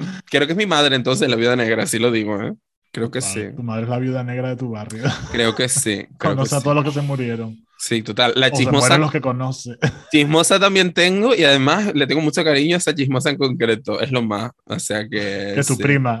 No, no, no. No, mi prima no vive en mi barrio. Ojalá. Pero no, mi prima. No, mi prima es esa señora que se queja por todos los barrios. Mira, Ay. ¿puedes dar la voz? Mira, es que quítate los tacones Ah. cuando desde tu casa. Mira, esa es mi prima. Sí lo digo. Alicia, lo siento. Y Ay, ahora que otra- ahora encima, y ahora encima que es madre. Bueno, ca- Bueno. bueno. Ahora es Belén Esteban. Es que mi prima y es Belén otra- Esteban. Hay otra que estoy seguro que está en todos los barrios, que es la roba planta. Que arranca un gajito. Ah, pues aquí no, ¿No? tengo yo, el- no. Uh, en el Cormote hay En unas Santa, cuantas, pero hay en una Santa Cruz se ve, ¿eh? En Santa Hay una en Cruz se ve. concreto que pasa por el jardín de tu casa, en plan, la típica casa que tiene por fuera el, el pequeño jardincito con cuatro Y yo vivo en bloque, Mary, o genarios, como dicen a ella. Genario. Eh, Y entonces ella quiere arrancar un esqueje, pero para que no la pillen, acaba destrozando el jardín. Y la, la dueña del jardín dice: "Te- Ojalá un día venga y me lo pida, y si yo se lo doy y lo sacamos bien, pero es que me destroza el jardín a cada momento. Para Claro. sacarlo, para que no se vea si lleva media planta, le deja que yo he hecho un Cristo. Sí, de hecho, muy típico ahora que la época de Navidad que acabamos de terminar, en las flores de Pascua que las plantan en, en, determina- Ah, en varios también. sitios de la isla, hay personas que dicen, mira, yo a Pérez Ortega no voy. Yo, yo, no, Pero es yo que- voy, paso un momentito por la Rambla y cojo un par de plantas. Y es Y un así. vicio, y es por vicio, no es porque más que por la planta, porque la planta es, Es un poco. Winona Ryder, la verdad. Es O sea, porque es Bueno, que, esta, o sea, que, esta te las, señora que digo así. que te las encuentras hasta en el Lidl ya, Mari, las flores de Pascua. Mira tú. O sea- Yo en mi- casa no se pone porque son, por cierto, mm, eh, free dato, son tóxicas para los gatos. Entonces, si tienen gatos, no tengan flores de Pascua. Pero, pero sí, a ver si están en todos lados y marica, es súper bien de precio. Y baratísima. Mm. Pero es que esta señora es por el placer, porque es un poquito cleptómana. Porque Es poco Winona. barrio, como he dicho otras veces, y a cada momento roba boberías en plan de, yo qué sé, un rollo de hilo negro. Que le da más vergüenza a tu madre decírselo, ¿no? Total. Que, A ver, yo voy a contar una historia. Una vez estaba, por favor. es que es muy buena la historia, porque la chica que estaba conmigo nos miramos en plan de, eh, ¿qué hacemos ante esto? Porque estaba esa señora, la que roba plantas, la que le Waynona la vamos a llamar a partir de ahora. Waynona. La señora Ryder. Y yo estaba cambiándole las pilas a un reloj con el típico destornillador este súper finito. No sé si saben cuál es el típico de electricista este que es finito, finito, finito. Sí, sí, sí. Y entonces cogí como varios y uno se me cayó al suelo. Y estaba la chica del reloj y esta señora mirando lo que hacía. Entonces la señora hace así, se agacha, lo recoge y dice, ay, se me acaba de caer del bolso y se lo mete en el bolso y se, lo- y se va. No me lo puedo creer con, con toda su cara. Y la chica me- se me queda mirando en plan de, no le dices nada. Y yo, es que es tan, es tan bueno que no puedo decirle nada. En plan de No. que se lleve un mierda de destornillador si a ella la ilusión, pero está, es- está fatal. Y una vez se llevó también un, un insecticida, pero de estos de bote gigante. Ella suele ir con falda metida entre las piernas, trabada. Ay, ay, Dios. Y lo hacía muchas veces hasta que un día mi madre se lo vio asomando y se le cayó al suelo delante de mi madre. ¿Y qué hizo? Pobre. Se fue. se fue y ya está. Y al Le dijo, uy, me normal. están esperando. Uy, Mi marido está mal aparcado. Ay, ¿cómo, pudo ser? Y se va. Y se va. mala que es. Qué horror, qué horror. Bueno, eh, maricones de barrio, por favor. O Hombre, sea, yo tengo que hablar de personajes. Ah, perdón, perdón. Tengo que hablar de personajes. Yo es que he ido so- haciendo la comentada conforme Cristian hablaba, entonces. No, pero yo se los voy a resumir en dos pequeñas anécdotas, historias que... No, no, que- tómese su tiempo, querido. No, bueno, pero es que son de dos grupos. La- voy a dejar la, la- la telenovela para después. Eh, es que yo creo que aquí hay un tema de familias no explicado que es una fantasía. Eh, lo primero que me acuerdo de un grupito de, de kinkis que pf, tendrían, estoy hablando ya hace 10 años por ahí, porque estaba yo todavía estudiando con la carrera y tal. Y, y me acuerdo porque eh, cerca de donde yo vivo hay una barra con un árbol muy grande, un flamboyano. Y Ah, fuer- fu- fuerte árbol hediondo, Dios. Sí, Precioso, sí. pero fuerte árbol Es hediondo. muy bonito, pero suelta hojitas que jode. Pregúntenle Ay, a, a Tomás. Eh, justo te lo iba a decir, digo, Tomás lo estaba Sí. diciendo el otro día y dije, es verdad, fuerte árbol hediondo. Pregúntenle a, a Tomás que, que vive Lo sufre. flamboyano, sí. Exacto. Pues yo me acuerdo de un grupito de kinkis ya un poco más mayores que tendrían entre los 23 y los 30 por ahí, que se reunían justo debajo de... ¿Por qué será que los kinkis nunca les puedes saber la edad? O sea, esto es como una Porque- cosa no, también. por- porque es un grupo muy heterogéneo. Yo me acuerdo Sí, que había algunos- chiquillos que de repente algunos había muy alguno de- muy algunos- o muy mayores, muy cuidados. Correcto. Claro, es que es algunos que eran de, tenían, que podría ser de 18, 19 y luego estaba el de 30, que ya, acaba, ya es la segunda vez que salía de la cárcel. Entonces tú dices, mira, Y, y los de 40 son peores. Los kinkis de 40, que dicen, bueno, Sí. cariño, eh, ok, un besito. pues nada, yo me- recuerdo al, no alguna historia concreta, pero sí que se reunían cada, eh, eh, normalmente por las noches, eh, debajo del árbol a fumar y hablar y a gritarse y a decir cosas y tal. Y yo a mí me acuerdo que muchas veces me coincidía con época de exámenes. Entonces estaba yo intentando estudiar en el cuarto y justamente mi ventana daba para allí. Y bueno, yo me he gozado tremendas conversaciones de, eh, o sea, estoy hablando de mm, 2010, principios, o sea, lo que son los 2000, 2010, entre 2010 y 2015, me he gozado eh, homofobia, machismo, eh, transfobia, eh, me he comido todo, todos los comentarios de una forma de, por favor, de no puedo con mis vecinos, o sea, se les ha ocurrido la brillante idea de, no sé, de, pero si tú eso lo arrancas, lo pones ahí y ya sale solo, no sé qué. No lo estás Eh, enfocando bien, Pablo. Tú lo que estabas escuchando desde la ventana, en vez de estudiar o haber mirado por la ventana, porque estabas recibiendo clases de la Universidad de la Vida, que es lo que tienen todos puestos en el Facebook, amigo. Correcto. Claro, correcto. es que no te diste cuenta. Luego algunas en la escenas. Universidad de la Vida es la mejor frase. Sí, yo- Total. de hecho, y esto se los digo totalmente en serio, alguna vez hace años se me pasó por la cabeza ir a hablar con ellos para decirle, a ustedes no les importa asistir a un grupo y hacer una, una, una reunión con ellos tipo un experimento para hacer un programa de reinserción o de... se, se lo juro. Se lo juro que se me pasó por la cabeza. Digo, es que estos chiquitos tienen buen fondo, es que tienen buen, buen fondo. Ella algo- pensando siempre en la bondad inherente del ser humano, qué ilusa. Pero después Un te pasó como a todas que te dio miedo. Un poco sí. Claro. No, eh, eh, me dio más pereza que miedo, sinceramente. Pero, pero sí, sí, se me pasó por la cabeza algunos comentarios. Luego estaban desaparecidos por épocas y tú dices, ¿qué les habrá pasado, Jesús? ¿Dónde están mis kinky? Dices, ¿Qué les habrá pasado? ¿Se, las- se, se habrán pasado con las dosis? ¿Qué es esto? Y eso, Estaban bueno, todos arriba, estaban arriba, como eso decían Estaban en. arriba. Eso, exactamente. eso decían, eso decían en, en el centro comercial La Ballena, Eh, en Las Palmas de Gran Canaria. Están arriba, y claro, arriba es que lo que está por encima es la cárcel de Salto al Negro, entonces te lo están arriba, sí. Claro, pues están arriba, eh, es como el stand de viaje, pues algo así. Exacto, están arriba. Y, y sí que pasaba que, que esos eran como personajes muy tal, pero que luego muy tranquilos, muy tal, no te buscaban bronca ni nada, lo que eran bastante molestones con la música, no sé qué, pero es como ya. Pero bueno, bastante, a- algunas risas me he cogido yo a costa de. Y luego la, la telenovela que les iba a comentar es que es una telenovela que es absurda. El personaje del que voy a hablar es una señora que realmente yo, yo no la conozco, pero de verdad yo creo que está mal de la, o sea, mal de la cabeza y está feo que yo diga esta expresión, pero, pero bueno, aquí estoy alegando y no estoy trabajando.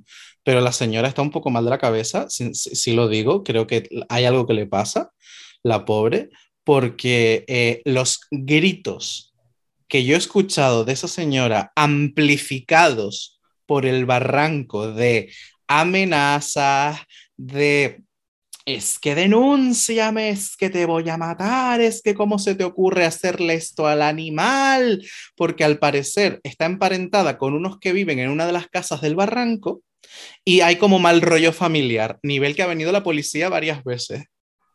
Y, es que lo voy a denunciar, es que yo no lo conozco de nada, ¿no? Que me amenazó, que me vino a tocar en la casa, luego este que le tira una piedra a mi, a mi perro, que no sé qué, te voy a coger, yo me voy y me voy a denunciar. O sea, eh, me, me he gozado la policía no sé cuántas veces. Y ya de los últimos, lo más, lo más así eh, son los gritos de ella. Nunca sabes con quién está peleando, porque tampoco sabes dónde está ubicada. Porque, o sea, grita tanto y, se, y el eco está por todo el barranco que no sabes dónde está esa señora. Que a veces, a veces dices, eso era conmigo, de repente, y yo no Claro. estoy haciendo caso. Claro, La hay veces que la- baño. que la ves pasando, que tú dices, ah, vale, es esta, es esta, que sube por aquí, pero, pero que la escuchas real, eh, la está jurando en arameo todo el rato. O sea, insultando, eh, gritando, amenazando, porque no sé qué, no sé. Y llega un momento en el que hay, hay veces que, evidentemente, todo tiene, todo, todos tenemos esa, esa señora cotilla dentro, que sales a mirar. plan, O "¿Qué menos, si quieres, no tú. me voy a quedar yo fuera de esto a ver ¿Perdona? Te asomas así un poquito y hay un momento que los vecinos del edificio y de los edificios de al lado hemos mirado y "¿Qué está pasando? Ah, pero Ya. es lo mismo. ¿Tú Ya, viste qué ya. pasó? Ya, eso es algo que les tienes que preguntar, que entre uno y otro algo saben. Claro, tú acabas rascando información, Mari, de alguna forma, y dice, oye, pero ¿qué pasó? Nada, nada, que estaba aquí. No, vino la policía. Uh, espérate, vino antes el no sé quién. Y yo, ay Dios. Y así. Y bueno, esas son las dos anécdotas, pero que tienen ese, ese tinte telenovelesco de esa familia peleada, eh, urdida en la miseria por que no se aceptan y no pueden con ellos. Yo creo que hay una trama LGTB por ahí metida, pero nadie nos la cuenta. Debe ser, debe Ojalá. ser, debe Yo ser. antes tengo que contar una pequeña anécdota porque además es fresquita de estas navidades. Ah, bien. Cada vez que la recuerdo me meo. Porque tengo que contarla antes que se me olvide. Y es que eso Y la dejarla aquí en alegadora plasmada para el futuro. Siempre. No voy a dar nombres reales. A ver, ese señor no creo que lo escuche, pero tiene un nombre muy peculiar. Vale. Entonces, Lo llamaremos Obvio. Toño. Toño. Le voy a llamar a Antonio, pues venga, Toño. Estaba el señor como en la tienda de mis padres contándole, no, ayer estaba yo en mi casa echado en el sillón tranquilito y me tocaron al timbre y salió mi mujer que se llama Antonia. Toña. Toña. Y sí, estaba allí una que, estaba allí uno que todos los años me trae, me trae un garrafón de vino y le dije, Toña, tú dile que yo estoy acostado y yo estaba ahí echado en el sillón. Digo, yo ahora está saliendo a hablar con ese. Todo eso el hombre este contándolo en la tienda porque es el típico que viene y suelta su discurso. Sin, la gente le dijo, ok, ok, y se va. Es su diversión venir a contarte todo el rollo. Él contando todo eso. Y se vio, la- estaba una chica allí como pagando al lado de toda la conversación y dice, ay, usted es Toño. Y él dice, sí, dice, ay, pues mi padre estuvo ayer llevándole un garrafón de vino. Ay, Dios, qué incómodo. Toño, cogiste carga, Toño. Venga para tu casa a acostarte en el Re- sillón. real que mi madre se tuvo que meter en el baño a morirse de la risa con mi cuñada, las dos metidas dentro, llorando de la risa para que no las viesen. No puede ser, no puede ser. Menuda, menudo Es que al rey el Toño. ¿Qué pasa? Que todo queda en el barrio. Eso es así. Claro, claro. Dice, usted es Toño, mi Bueno. padre estuvo ayer, dice ella, y yo no se iba a quedar con eso dentro. ella dijo, aquí pasas vergüenza, Toño, tú lo vienes a contar. Pues toma, aquí estás pasando vergüenza ahora. Mira tú, si no Pues querías garrafón de vino, habérmelo dicho. Haberme lo dicho. A ver, No. lo ya está. Ahora te No, llevas no dos. para nada. Total. El año que venga verás. El año que, el año que viene vas Me a ver de menos el garrafón. el garrafón. Fos, esos vinos además picados. Ugh, me arrojo, no puedo. Yo Ah, lo siento bueno. mucho. Ay, no, no, no. A mí los Mi típicos de... garrafón que está buenísimo. Ah, Mari, pues buenísimo. mi experiencia con esos vinos son de, "Oye, esto está buenísimo, no sé qué, y bebes y es como, eh, eh, uh, o Ese sea, fuerte no me gusta, pero este estaba súper bueno. bueno, oiga, pues bien. Eso se ve en el color. Si el color es rosadito, así, violetito, está rico. Con el típico que tiene un toque marrón, ese ya es muy fuerte. Es que es el, son mucha como los, sudada. son los clásicos, es decir, pero como esto puede estar, esto no está bueno, Mari, esto no está bueno. Maricones de barrio, ¿podemos llegar ya? Por favor, gracias. Sí. Estoy desesperada, desagallada estoy. ¿Ustedes tenían referentes cuando crecían de maricones en su barrio? Porque yo sí. Yo no. Yo, un. Bueno, dos. Los que pasaban pareja. arriba a ensayar a los europeos pasaban por delante de mi calle, los únicos que veía no eran del barrio. Yo sí, yo tengo además el único referente de Mariquita lo tengo en mi, en mi edificio. ¿Me das Eh, cerquita? sí, sí, lo tengo en mi edificio. Pero claro, es que em, yo creo que él es una persona no binaria, pero no lo sabe. Porque es una persona muy mayor, ¿vale? Entonces, porque él gusta mucho de su pelo largo, de sus uñas, de no sé qué, una actitud como muy femenina, como muy, ¿no? Es decir, em, es eso. Yo creo que, yo creo que si él tuviera la información, ¿no? que tenemos nosotras hoy por hoy, creo que sería una persona no binaria, ¿no? Porque es como ese, mm, a ver si, a ver si me van a entender. Es como ese maricón de antes, ¿no? Es decir, ese maricón eh, antiguo, eh, de barrio, eh, de, como, como de, zona rural, que por ser, marijo- maricón tienes que tener un aspecto más femenino, más ligado a lo femenino, ¿no? Que decir, cuanto más mujeres, más maricón, ¿no? Entonces bebe un poco como de ese rollo, de ese, de ese antiguo concepto, ¿no? Digamos, de, de ser mariquita. Pero, eh, claro, al yo crecer, a mí ese concepto, ¿no? Ese, ese concepto de mariquita me sirvió a la contra. Me explico, porque él era el objetivo a batir, él era Claro. el objetivo del que reírse, ¿no? Entonces era como, yo decía, es que si me gustan los chicos, yo voy a ser como él y yo no quiero ser como él, porque yo no, yo no quiero ser una señorita para empezar, ni quiero que la gente se ría de mí, ¿no? Entonces era como, Quiero sufrir. no, exacto, cuanto más alejado al concepto de él que yo tuviera, mejor Más estaba yo. voy a estar. Correcto, ¿sabes? Entonces era como, ahí entró también un poco de como quizás como ese, des- como es, yo me empujé de alguna manera a mi sexualidad, que por eso luego yo lo conté, que yo no tuve conciencia de que, de que yo era gay hasta muchos años después. Pero yo creo que eso fue como un bloqueo, ¿sabes? Inconsciente que yo me pegué porque tenía ese referente muy cercano y decía, no, no, no, es que esto no, voy, esto no puedo ser yo, ¿no? Pero lo bloqueé de alguna manera hasta que luego ya, con, pues cuando obviamente te llega la adolescencia y te tienes el pavo ahí a saco paco, pues tienes que asumirlo y se acabó, ¿no?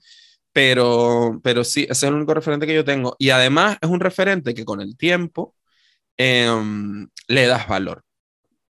Claro, porque ahora... Porque te, te, educas y sabes entenderlo de otra manera. Estamos hablando, y es una de las cosas que de verdad, o sea, me llena de orgullo a lo bestia, aunque él y yo no hemos tratado nunca, eh, sí hemos tratado, pero cuando yo trataba con él, porque mi madre siempre se ha llevado súper bien con él, mi madre siempre madre de putas y maricones, siempre, siempre. de cadena. Totalmente. mi madre siempre reina de maricones. Mi madre sí ha tratado un montón con él, además de venir a casa a tomar café y tal. Pero claro, yo tenía otra edad, ¿no? Entonces yo, mm, pues eso, no traté, traté, de él de niño a, a, a señor adulto, ¿no? A persona adulta. Entonces, con el tiempo, cuando yo empecé ya a saber de él y mi madre me contaba cosas y tal, yo empecé a verle el valor. Estamos hablando de una persona que estuvo en Tefía, tío. Él estuvo en prisión en Tefía eh, en, el tiempo, en el tiempo de Franco, en, en el franquismo, por maricón, cosiendo balones. O sea, quiero decirte que, que, tiene una entrevista importante esta persona, ¿sabes? Entonces, por eso digo que me da la sensación que sería una persona no binaria, incluso una mujer trans, pero sin saber quizás que lo es, ¿sabes? Porque, mm, porque no, porque en definitiva, eh, por desgracia, no tiene la educación suficiente como para siquiera cuestionarse su género, ¿sabes? No, ha tenido la opción de, de que Exacto. eso pueda en el momento en el que ya ahora... Exactamente. Entonces, pues eso, y, y bueno, ya está ahí. Podría, podría, es que hay más cosas muy interesantes, pero no las puedo contar porque entonces sería muy evidente de quién estamos hablando y tampoco quiero hacerle eso, ¿no? Entonces, claro. eh, pero hay, hay, cosas muy interesantes. Y al final es una persona que con el tiempo, ¿sabes? Yo he aprendido a mirarlo con orgullo, a mirarlo con ternura y a decir, joder, es que es que Tefía es historia viva de nuestro activismo, ¿no? Aquí en Canarias, es decir, y saber que hay una persona que es ya no solamente testigo de primera mano, sino superviviente de todos los horrores que se, que se cometieron allí, coño, mmm, una vez alguien me dijo que un, cada persona que muere es un libro que se cierra, tío. Mm, pues yo no quiero que ese libro se cierre sin haberlo transcrito, ¿sabes? Entonces, algún, algo, algo haré, algún día yo algo voy a hacer, amiga, con mi maricón de barrio. Eh, y luego en el tiempo, chica, pues evidentemente han, hemos aparecido más. Y ahora el referente de muchas ahí fuera soy yo. Sí lo digo. ¿Qué pasa? claro, entonces ahora sí hay generaciones nuevas y hay, bueno, pues generaciones nuevas que son como muy, además, niños que veías con esa, lo siento porque sé que aquí me va a caer odio, pero me da completamente igual. Si tiene algo que decir, lo discutimos por DM. Pero ves a esos niños que igual tienen siete años con una pluma exquisita, inocente. Esos niños, es que esos niños no tienen pluma. Bueno, eh, tienen pluma, ¿vale? O sea, y no pasa nada además por decir que un niño tiene pluma que esto también me parece que es una cuestión que tenemos que empezar a empoderar y, o sea, y estoy diciendo que tiene pluma, no que sea gay, ¿vale? Que es distinto. Que eso ya, su orientación sexual nos informará y su género incluso nos informará esta persona cuando sea mayor. Pero es evidente que los niños tienen pluma o no. Y esto es así. Y las niñas también. Es decir, es lo que hay. Entonces, hay una, pluma inocente y exquisita. Y claro, cuando tú ves a ese niño que te recuerda tanto a ti, que va corriendo detrás de las niñas y hace coreografías, cariño, ¿entiendes? De TikTok en la calle, dice, es que, es que gracias por existir, ¿entiendes? Y a mí esas cosas me provocan ternura, porque digo, es que al final de ahí venimos todas. Es que al final de ahí, de esos bailes que en mi tiempo eran con el radio cassette bailando los Spike ellos están haciendo vídeos de TikTok porque es lo que les toca, pero es que de ahí vengo yo también, ¿sabes? Entonces, lo digo, eh, quería insistir en esto de que los niños tienen pluma, dejen a los niños ser niños, porque es como una cosa muy evidente y a mí me parece, o sea, muy evidente, que es como muy, que lo escuchamos mucho en nuestra sociedad y me parece que también es un, es un poquito, un poquito de homofobia que nos tenemos que empezar a mirar, ¿entiendes? Porque los niños tienen pluma y las niñas también. Entonces, no es malo ni determina nada. Exactamente, ni es malo ni determina nada, existe y punto. Y se asume y se acabó. Y no pasa nada. Entonces, pues eso, hasta aquí mi política de hoy. Gracias. No, a ver, David, yo quería aprovechar los ejemplos que has comentado tú para, para evocar esa ternura, ¿no? Con el tema de tu vecino y el crecer y el verlo de otra manera.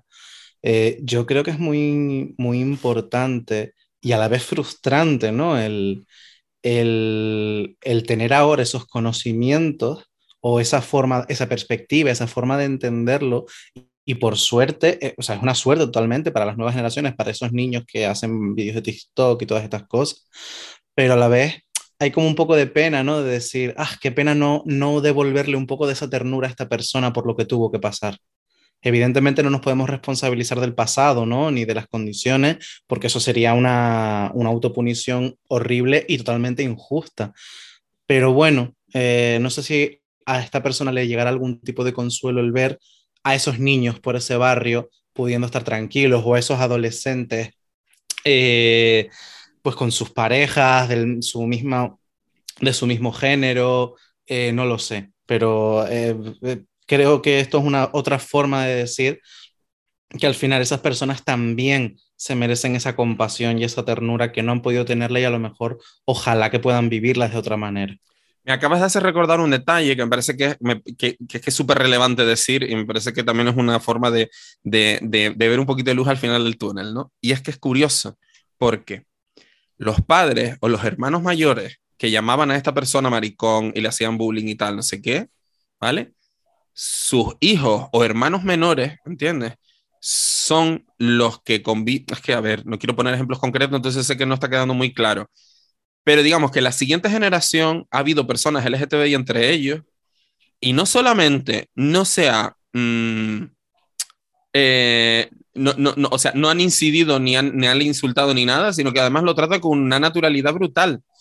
Hasta claro. tal punto, a ver, una naturalidad brutal desde el punto de vista del quinquerío, ¿vale? Es el desconocimiento de no tenerlo cerca al final. Claro, exacto, un referente. Exacto, entonces, pero es que al final... Eh, es muy bruto, ¿no? Porque es que establecen un montón de burradas, ¿sabes? En plan de, no, sí, sí, eh, eh, que, eh, tú ya estás buscando para que te den por culo pero no lo dicen desde la jocosidad, sino es que no conocen otro lenguaje, ¿sabes? Entonces lo largan como, eh, ya estás ligando, pues no, dicen que, eso, ¿sabes? Quiero que lo digan así porque lo están tratando igual que tratan a su amigo letero. Correcto, ese es el punto del que yo quería llegar, gracias. No sabía cómo expresarlo, pero mm. me ha servido, gracias, amigo. Están utilizando el mismo lenguaje, el mismo código. Exacto, es que son muy brutos. Entonces, como son muy brutos con sus colegas heteros de, que ella te follaste aquella, pues con esto dicen lo mismo, que ella te dieron por culo pero lo preguntan de forma completamente natural y es como hablan y ya está, y no pasa nada.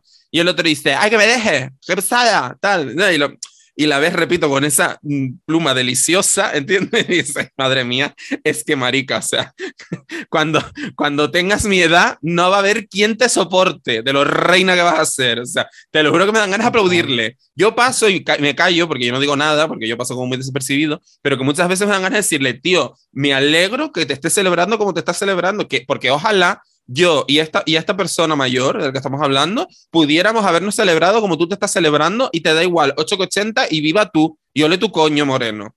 Te lo juro que me apetece decírselo, entiendo, porque además estamos hablando de personas que han crecido en hogares completamente desestructurados, ¿sabes? Que igual son, igual de, ¿se acuerdan el capítulo de Orojondo? Cuando yo dije que yo quería ser ese maricón kinky que iba sí. en la moto con las niñas.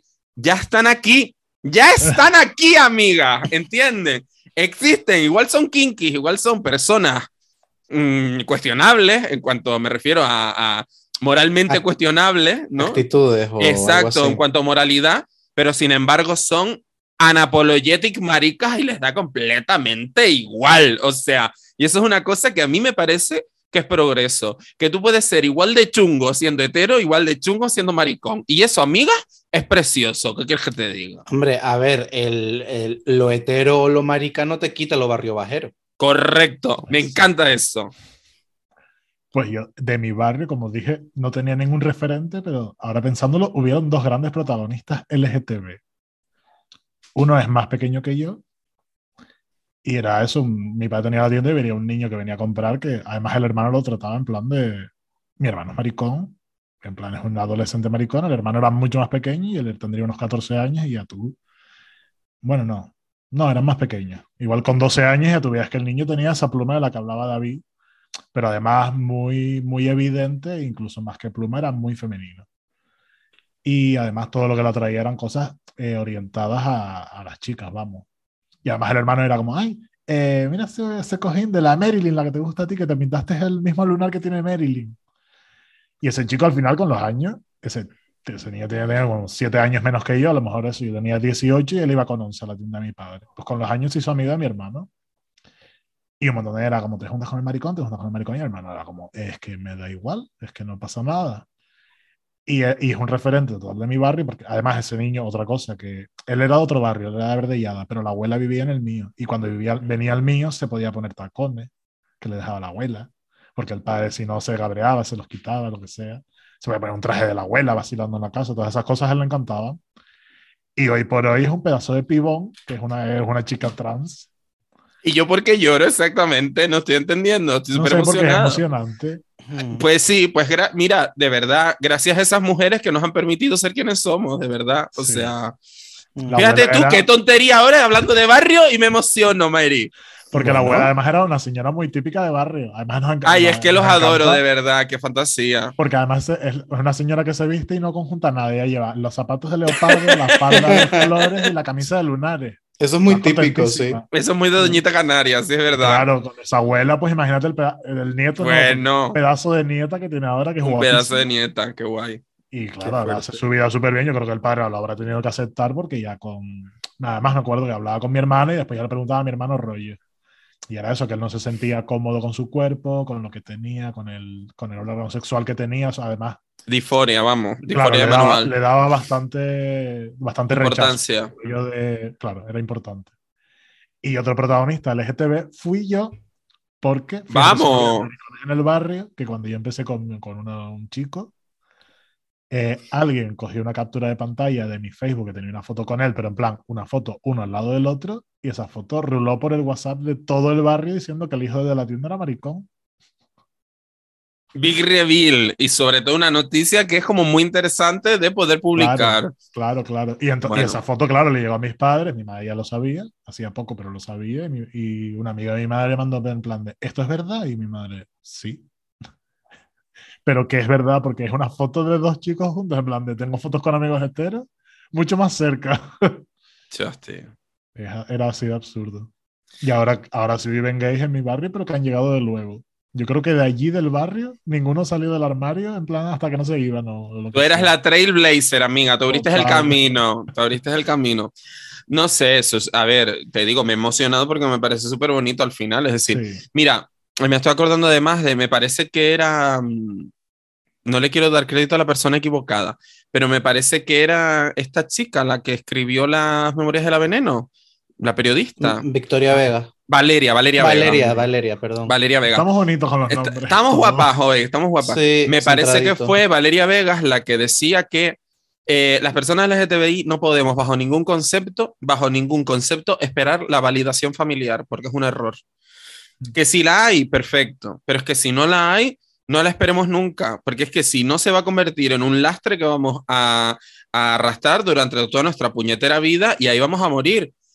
Y es que creo que era de Valeria Vegas porque hacía relación a el tema de Cristina, de Cristina la Veneno, que al final, como pudimos ver en la serie, durante toda su vida lo único que quería era la validación de su familia. Y esa validación nunca llegó o llegó mal y tarde, quizás, ¿sabes? Llegó mal y tarde y al final se murió con la pena de que, de que su familia al final nunca había aceptado a Cristina, siempre, siempre se seguían viendo a Joselito, ¿entiendes? Bueno, Entonces, varios siguen hablando en la tele y no se, no se refieren como Cristina después de Sí, su es muerte. pues por Cuando eso, salió la serie salían hablando la madre y se referían en masculino y una de las hermanas igual. pues es eso, es como, no, es que no esperes tu validación familiar. Entonces, me refería a lo del tema de esta chica, ¿no? No esperemos la validación de nuestra gente ni de nuestro barrio tampoco, amiga. Todo lo contrario. Nosotras hay que ser, o sea, hay que ser como nos salga del coño, literal, y ya está. Es que no, no hay mucho más, la verdad. O sea, en fin. Oye, qué bonito Ah, este segmento, la verdad. Pues sí. Me ha De tanto- gustado. De hacer tanto el tonto. Sí, sí. Di, Pablo. No, que a mí este, eh, este, el- el- estoy de acuerdo con el discurso que están diciendo, pero me genera sensa- sensaciones encontradas. El no esperemos esa validación por las personas LGTB y tal. En el yo entiendo que lo dices en el sentido de que no, no nos tienen que aprobar. ¿no? Hecho de Correcto, que no claro. que ser personas, pero No puedes estar esperando a que tu padre te acepte para. sí salir nos merecemos que nos validen como personas. No Sí. que nos... Claro, es que a mí me, me, me ha generado un poco una sensación rara de, de no. Vale, vamos a matizarla, venga, Las personas, las personas LGTB también nos merecemos esa validación y, poder tener esas expectativas y, y estar dentro de lo social y estar dentro de, de, de lo común y de, de, de lo que es la norma, que no sea solo la heteronorma, lo que, los que pueden tener una validación o una supuesta tema de cosas estables o familiares o cosas así, ¿sabes? Sino que, que es un tema de... Yo Pero estamos hablando, Yo creo, que el estamos... punto de David es que eso, si tu padre no te va a dejar ponerte los tacones, póntelos porque te vas a morir y no te los pusiste. Correcto, Sí, es que voy a eso. Pero por supuesto que nos Creo que merecemos la validación. alegato, ¿no? Claro, la- eh, por eso digo que es verdad que son dos cosas que orbitan, ¿no? Alrededor, pero creo que se- son lo suficientemente separadas. Por supuesto que necesitamos, uno, necesitamos, no, te- debemos, debemos tener la validación del resto y por supuesto que debemos ocupar espacios públicos. Eso es evidente. Si no, ¿de qué estamos aquí nosotras? Quiero decirte. Claro. Mm, eso para empezar, nosotros creo que nosotras hemos ocupado el espacio público como maricones canarios que nos corresponde en el mundo de los podcasts. Punto. El hueco ese estaba para nosotras, sí. Está, habían dos huecos. Uno, la cogieron las chicas del volcán y otro la cogimos nosotras. Y ya está.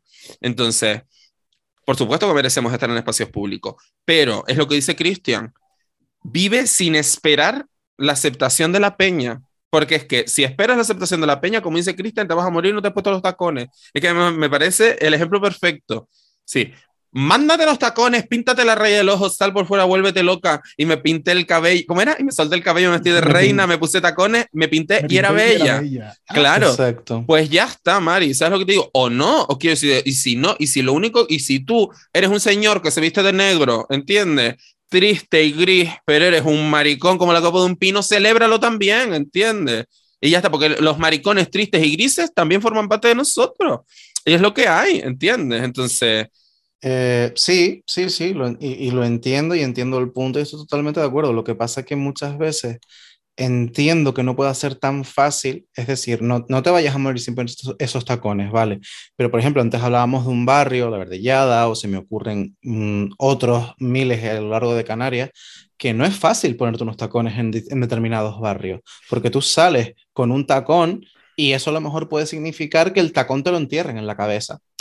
Pero por supuesto, pero y desde luego, obviamente, creo que antes que nada, el, el sentido común, ¿sabes? Es decirte, si, si, tu, si tu corporalidad corre un riesgo, Mari, no lo intentes, ponte los Pero- tacones al salir de tu barrio. Creo que a lo Vale. que nos referimos es que si- en tu barrio no te van a aceptar, busca otro barrio. Es que no sé. Correcto. sea, Es yo busca para- tu gente, tío. Búscala. Yo para nada Busca donde los puedes usar, pues lo que no puedes hacer es no ponértelos porque te lo vayan Claro, a o sea, en yo- la cabeza. Yo quiero matizarlo porque evidentemente no estoy diciendo que no se los pongan, todo lo contrario, que se los pongan, pero que se los pongan y que sea seguro para ellos, para ellas, para todo el mundo. O sea, eh, que es que hay determinados sitios donde hacer determinadas cosas van en contra de una supuesta norma social y eso puede, puede correr en tu contra. A ver, Entonces- eh, cada, cada uno decide hacer el activismo que le apetece.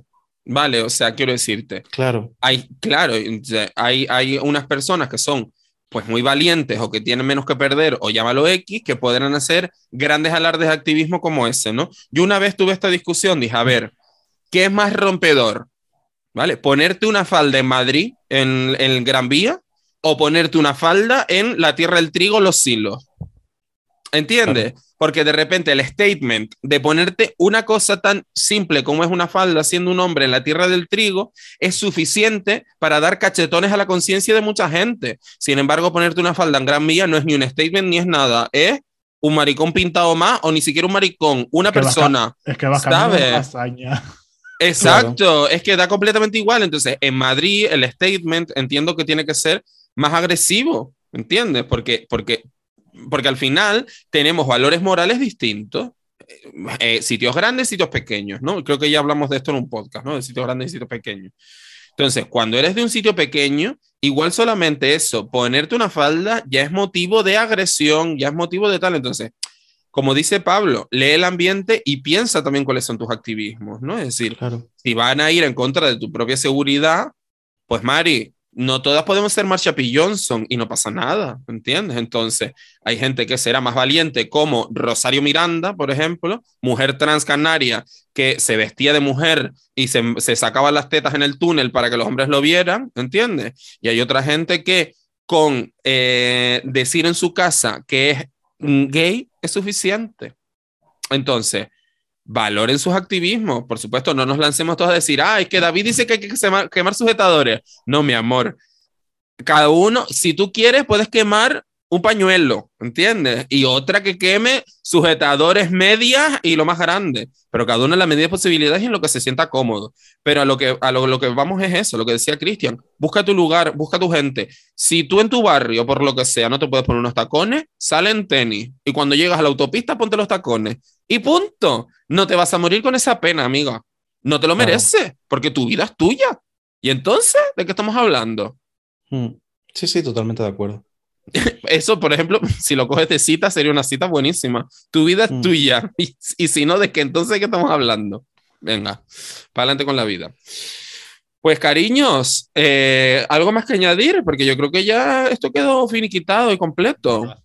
Yo- va- Con su No, poquito de activismo y Bueno. todo. Tuve- estaba hablando con Virginia esta tarde, por casualidad, por cierto, y le estaba diciendo que al final lo que nosotros hacemos en Alegadores es una cosa que está muy bien, que es algo que hace ella también en sus stories, en sus perfiles, en sus redes sociales personales, que es desde la frivolidad dar píldoras, ¿no? De, de activismo que al final llega muchísimo más a la gente. Y nosotros aquí hablando de barrios, al final terminamos hablando de busca tu lugar maricón, que es algo precioso, honestamente. Así que vénganse toda Gay Town, amigas, dejen sus barrios, vénganse a los nuestros, al barrio Legador. Como dirían las chicas del volcán, vénganse al volcán, que aquí estamos todos tranquilas, cariño. Claro que No, sí. Yo lo único que quería añadir era eso, que hablando de los maricones de barrio, pues yo que no me haya comentado, yo no tengo, yo no recuerdo ningún referente eh, así como que me impactara y a la vez era algo como muy familiar, porque a ver, eh, había una pareja, Eso me interesa mucho. claro, había una pareja de chicos mayores, pero es que estos chicos vivían en el, en el, en el, en la casa de mi abuela en el piso de arriba. O sea, la casa donde vive mi abuela es una casa familiar, ¿vale? Correcto. Eh, de, que, son, que se hicieron en su momento dos pisos inde- totalmente independientes. Y, y bueno, un piso era de una hermana y otro piso era de mi abuela. Pues una, esa- ese piso de arriba estaba alquilado y se lo alquilaron cuando yo era pequeño, tendría 6, 7 años o incluso menos, es que no me acuerdo, a una pareja de chicos. Mira qué Pero, moderna. claro, eh, no, no, pero es que la historia... Es- perra. Eh, Los maricones siempre tienen perra, menos Sí. nosotras, nosotras no, pero los demás sí. No, pero, pero, guau, es que no sé, a lo mejor la historia es un poco más larga, pero voy a intentar resumirla, eh, que ya vamos de pa'lante. tiempo, amiga. Bueno, amiga, las Alegadores se han gozado dos horas y pico podcast nuestro. Y cuatro horas. ¿Cuál era? ¿Una de cuatro horas o tres? Sí. O sea, que tranquilo que por diez minutos más no se van a morir. Y además, esta Mm. historia tiene muy buena pinta, así que para No, a ver, es Si no, que paren, so- paren, sobre chicas, todo- vayan al baño. Exacto. Exacto. No, a ver, es que, es que la historia es, eh, me gusta por un poco las implicaciones de la lectura que se puede hacer con los años, ¿no? Pero claro, yo, para mí no eran referentes, eran los vecinos. Eran una pareja de Claro, vecinos fíjate. que vivían arriba y que eran pareja y que uno de ellos, eh, o sea, tenían tan, teníamos tan buena relación con ellos que por las noches yo me acuerdo de estar, eh, que me quedaba a lo mejor a dormir en casa de mi abuela, ir al cole o lo que sea, y estaba el vecino alegando ahí a las 11 de la noche con mi abuela, tranquilamente. Claro. Eh, mm, porque, bueno, el background familiar de ellos también es importante, pero eh, para que se hagan una idea, mis abuelos fueron los padrinos de su boda. Qué fuerte. Pero dice que no sí. son referentes, pero yo creo que la principal referencia es que fuese algo normal y cotidiano para ti. Claro, es Es que como... no hay mejor referencia que esa. Claro, es que yo no crecí como, mira, son maricones, son referentes, son no sé qué. No, no, son los vecinos de arriba que, que me llevo muy bien con ellos, o sea, me llevaba muy bien con ellos, luego años después se mudaron, pero para que vean el nivel de, de relación que tenían con mi familia, mis abuelos fueron padrinos. O sea, mi abuela fue madrina de, él- de uno de ellos en su boda, porque los padres estaban en la península, bueno, etcétera. Pero e- esa era la relación.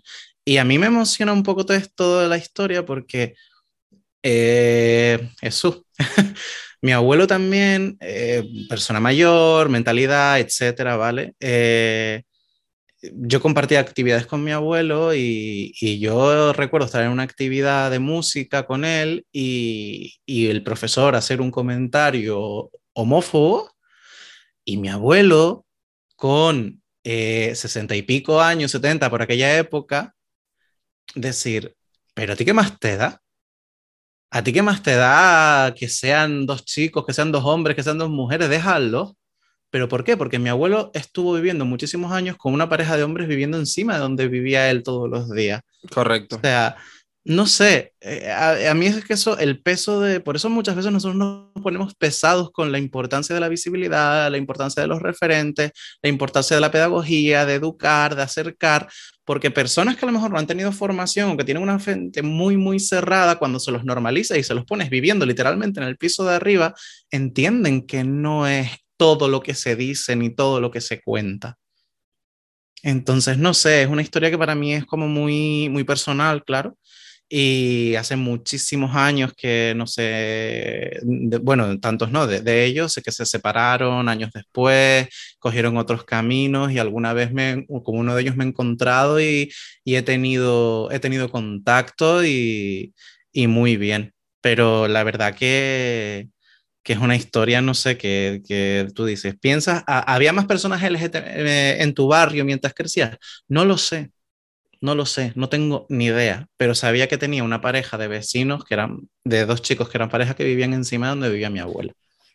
Pues si me vas a permitir, yo quiero hacer dos, dos análisis. Uno, por un lado, el primero de, fíjate la diferencia entre tú y yo. Yo sí sabía que había un maricón en el barrio, pero ¿por qué? Porque se lo habían llamado. Mm, Y yo sabía lo que era, lo que, eh, o sea, volvemos un poco a lo que hemos comentado otras veces, ¿no? El maricón te lo llaman otro, ¿no? Quiero decir, no. sí, Entonces, en tu caso, mira qué bonito, mira qué lindo, ¿no? Y mira con qué, con qué naturalidad y mira con qué ojos más bonitos tú estabas mirando a estos chicos, ¿no? Porque al final para ti no era una pareja de maricones ni eran dos maricones, ¿no? Eran pues dos chicos que vivían juntos y ya está, ¿sabes? Sin saber muy bien la implicación que eso conllevaba, pero, pero me, me parece que es mucho más sano y mucho más limpio como te lo vendieron o como lo absorbiste tú, que como lo absorbí yo, que fue yo no quiero parecerme a esta persona, ¿sabes? Es un, es un, una- un análisis. Y el segundo, tu abuelo es para comérselo por los pies con ese, con ese comentario. Yo recuerdo la, mi, mi tía, o sea, la mujer de mi tío, que es abuela, abuela de mi prima, como hemos hablado en otras ocasiones, que, bueno, ¿se acuerdan cuando el matrimonio igualitario se aceptó en este país? Luego hubo como una campaña de detractores, de recoger firmas, de no sé, no sé cuánto. Y mi prima, esto yo lo sé porque mi prima estaba allí, me lo contó. Dice que eh, pasó una, porque iban todos además, eh, los que estaban recogiendo las firmas en contra del matrimonio igualitario, iban a por las personas mayores. No son bobos, es decir, como ya sabemos, la derecha va a por las personas mayores, ¿no? Eh, entonces se acercaron a, se acercaron a, a, a mi tía, ¿no? Y le dijeron, mire, tal, pero esto es para firmar en contra del matrimonio igualitario. Se quedó así, se dice, ¿por qué? Entonces mi prima se secó y le dijo, abuela, quieren que firmes para que los maricones no puedan casarse. Mi prima se lo tradujo, ¿no? Y entonces dijo mi, le dijo mi tía, dice, ¿cómo?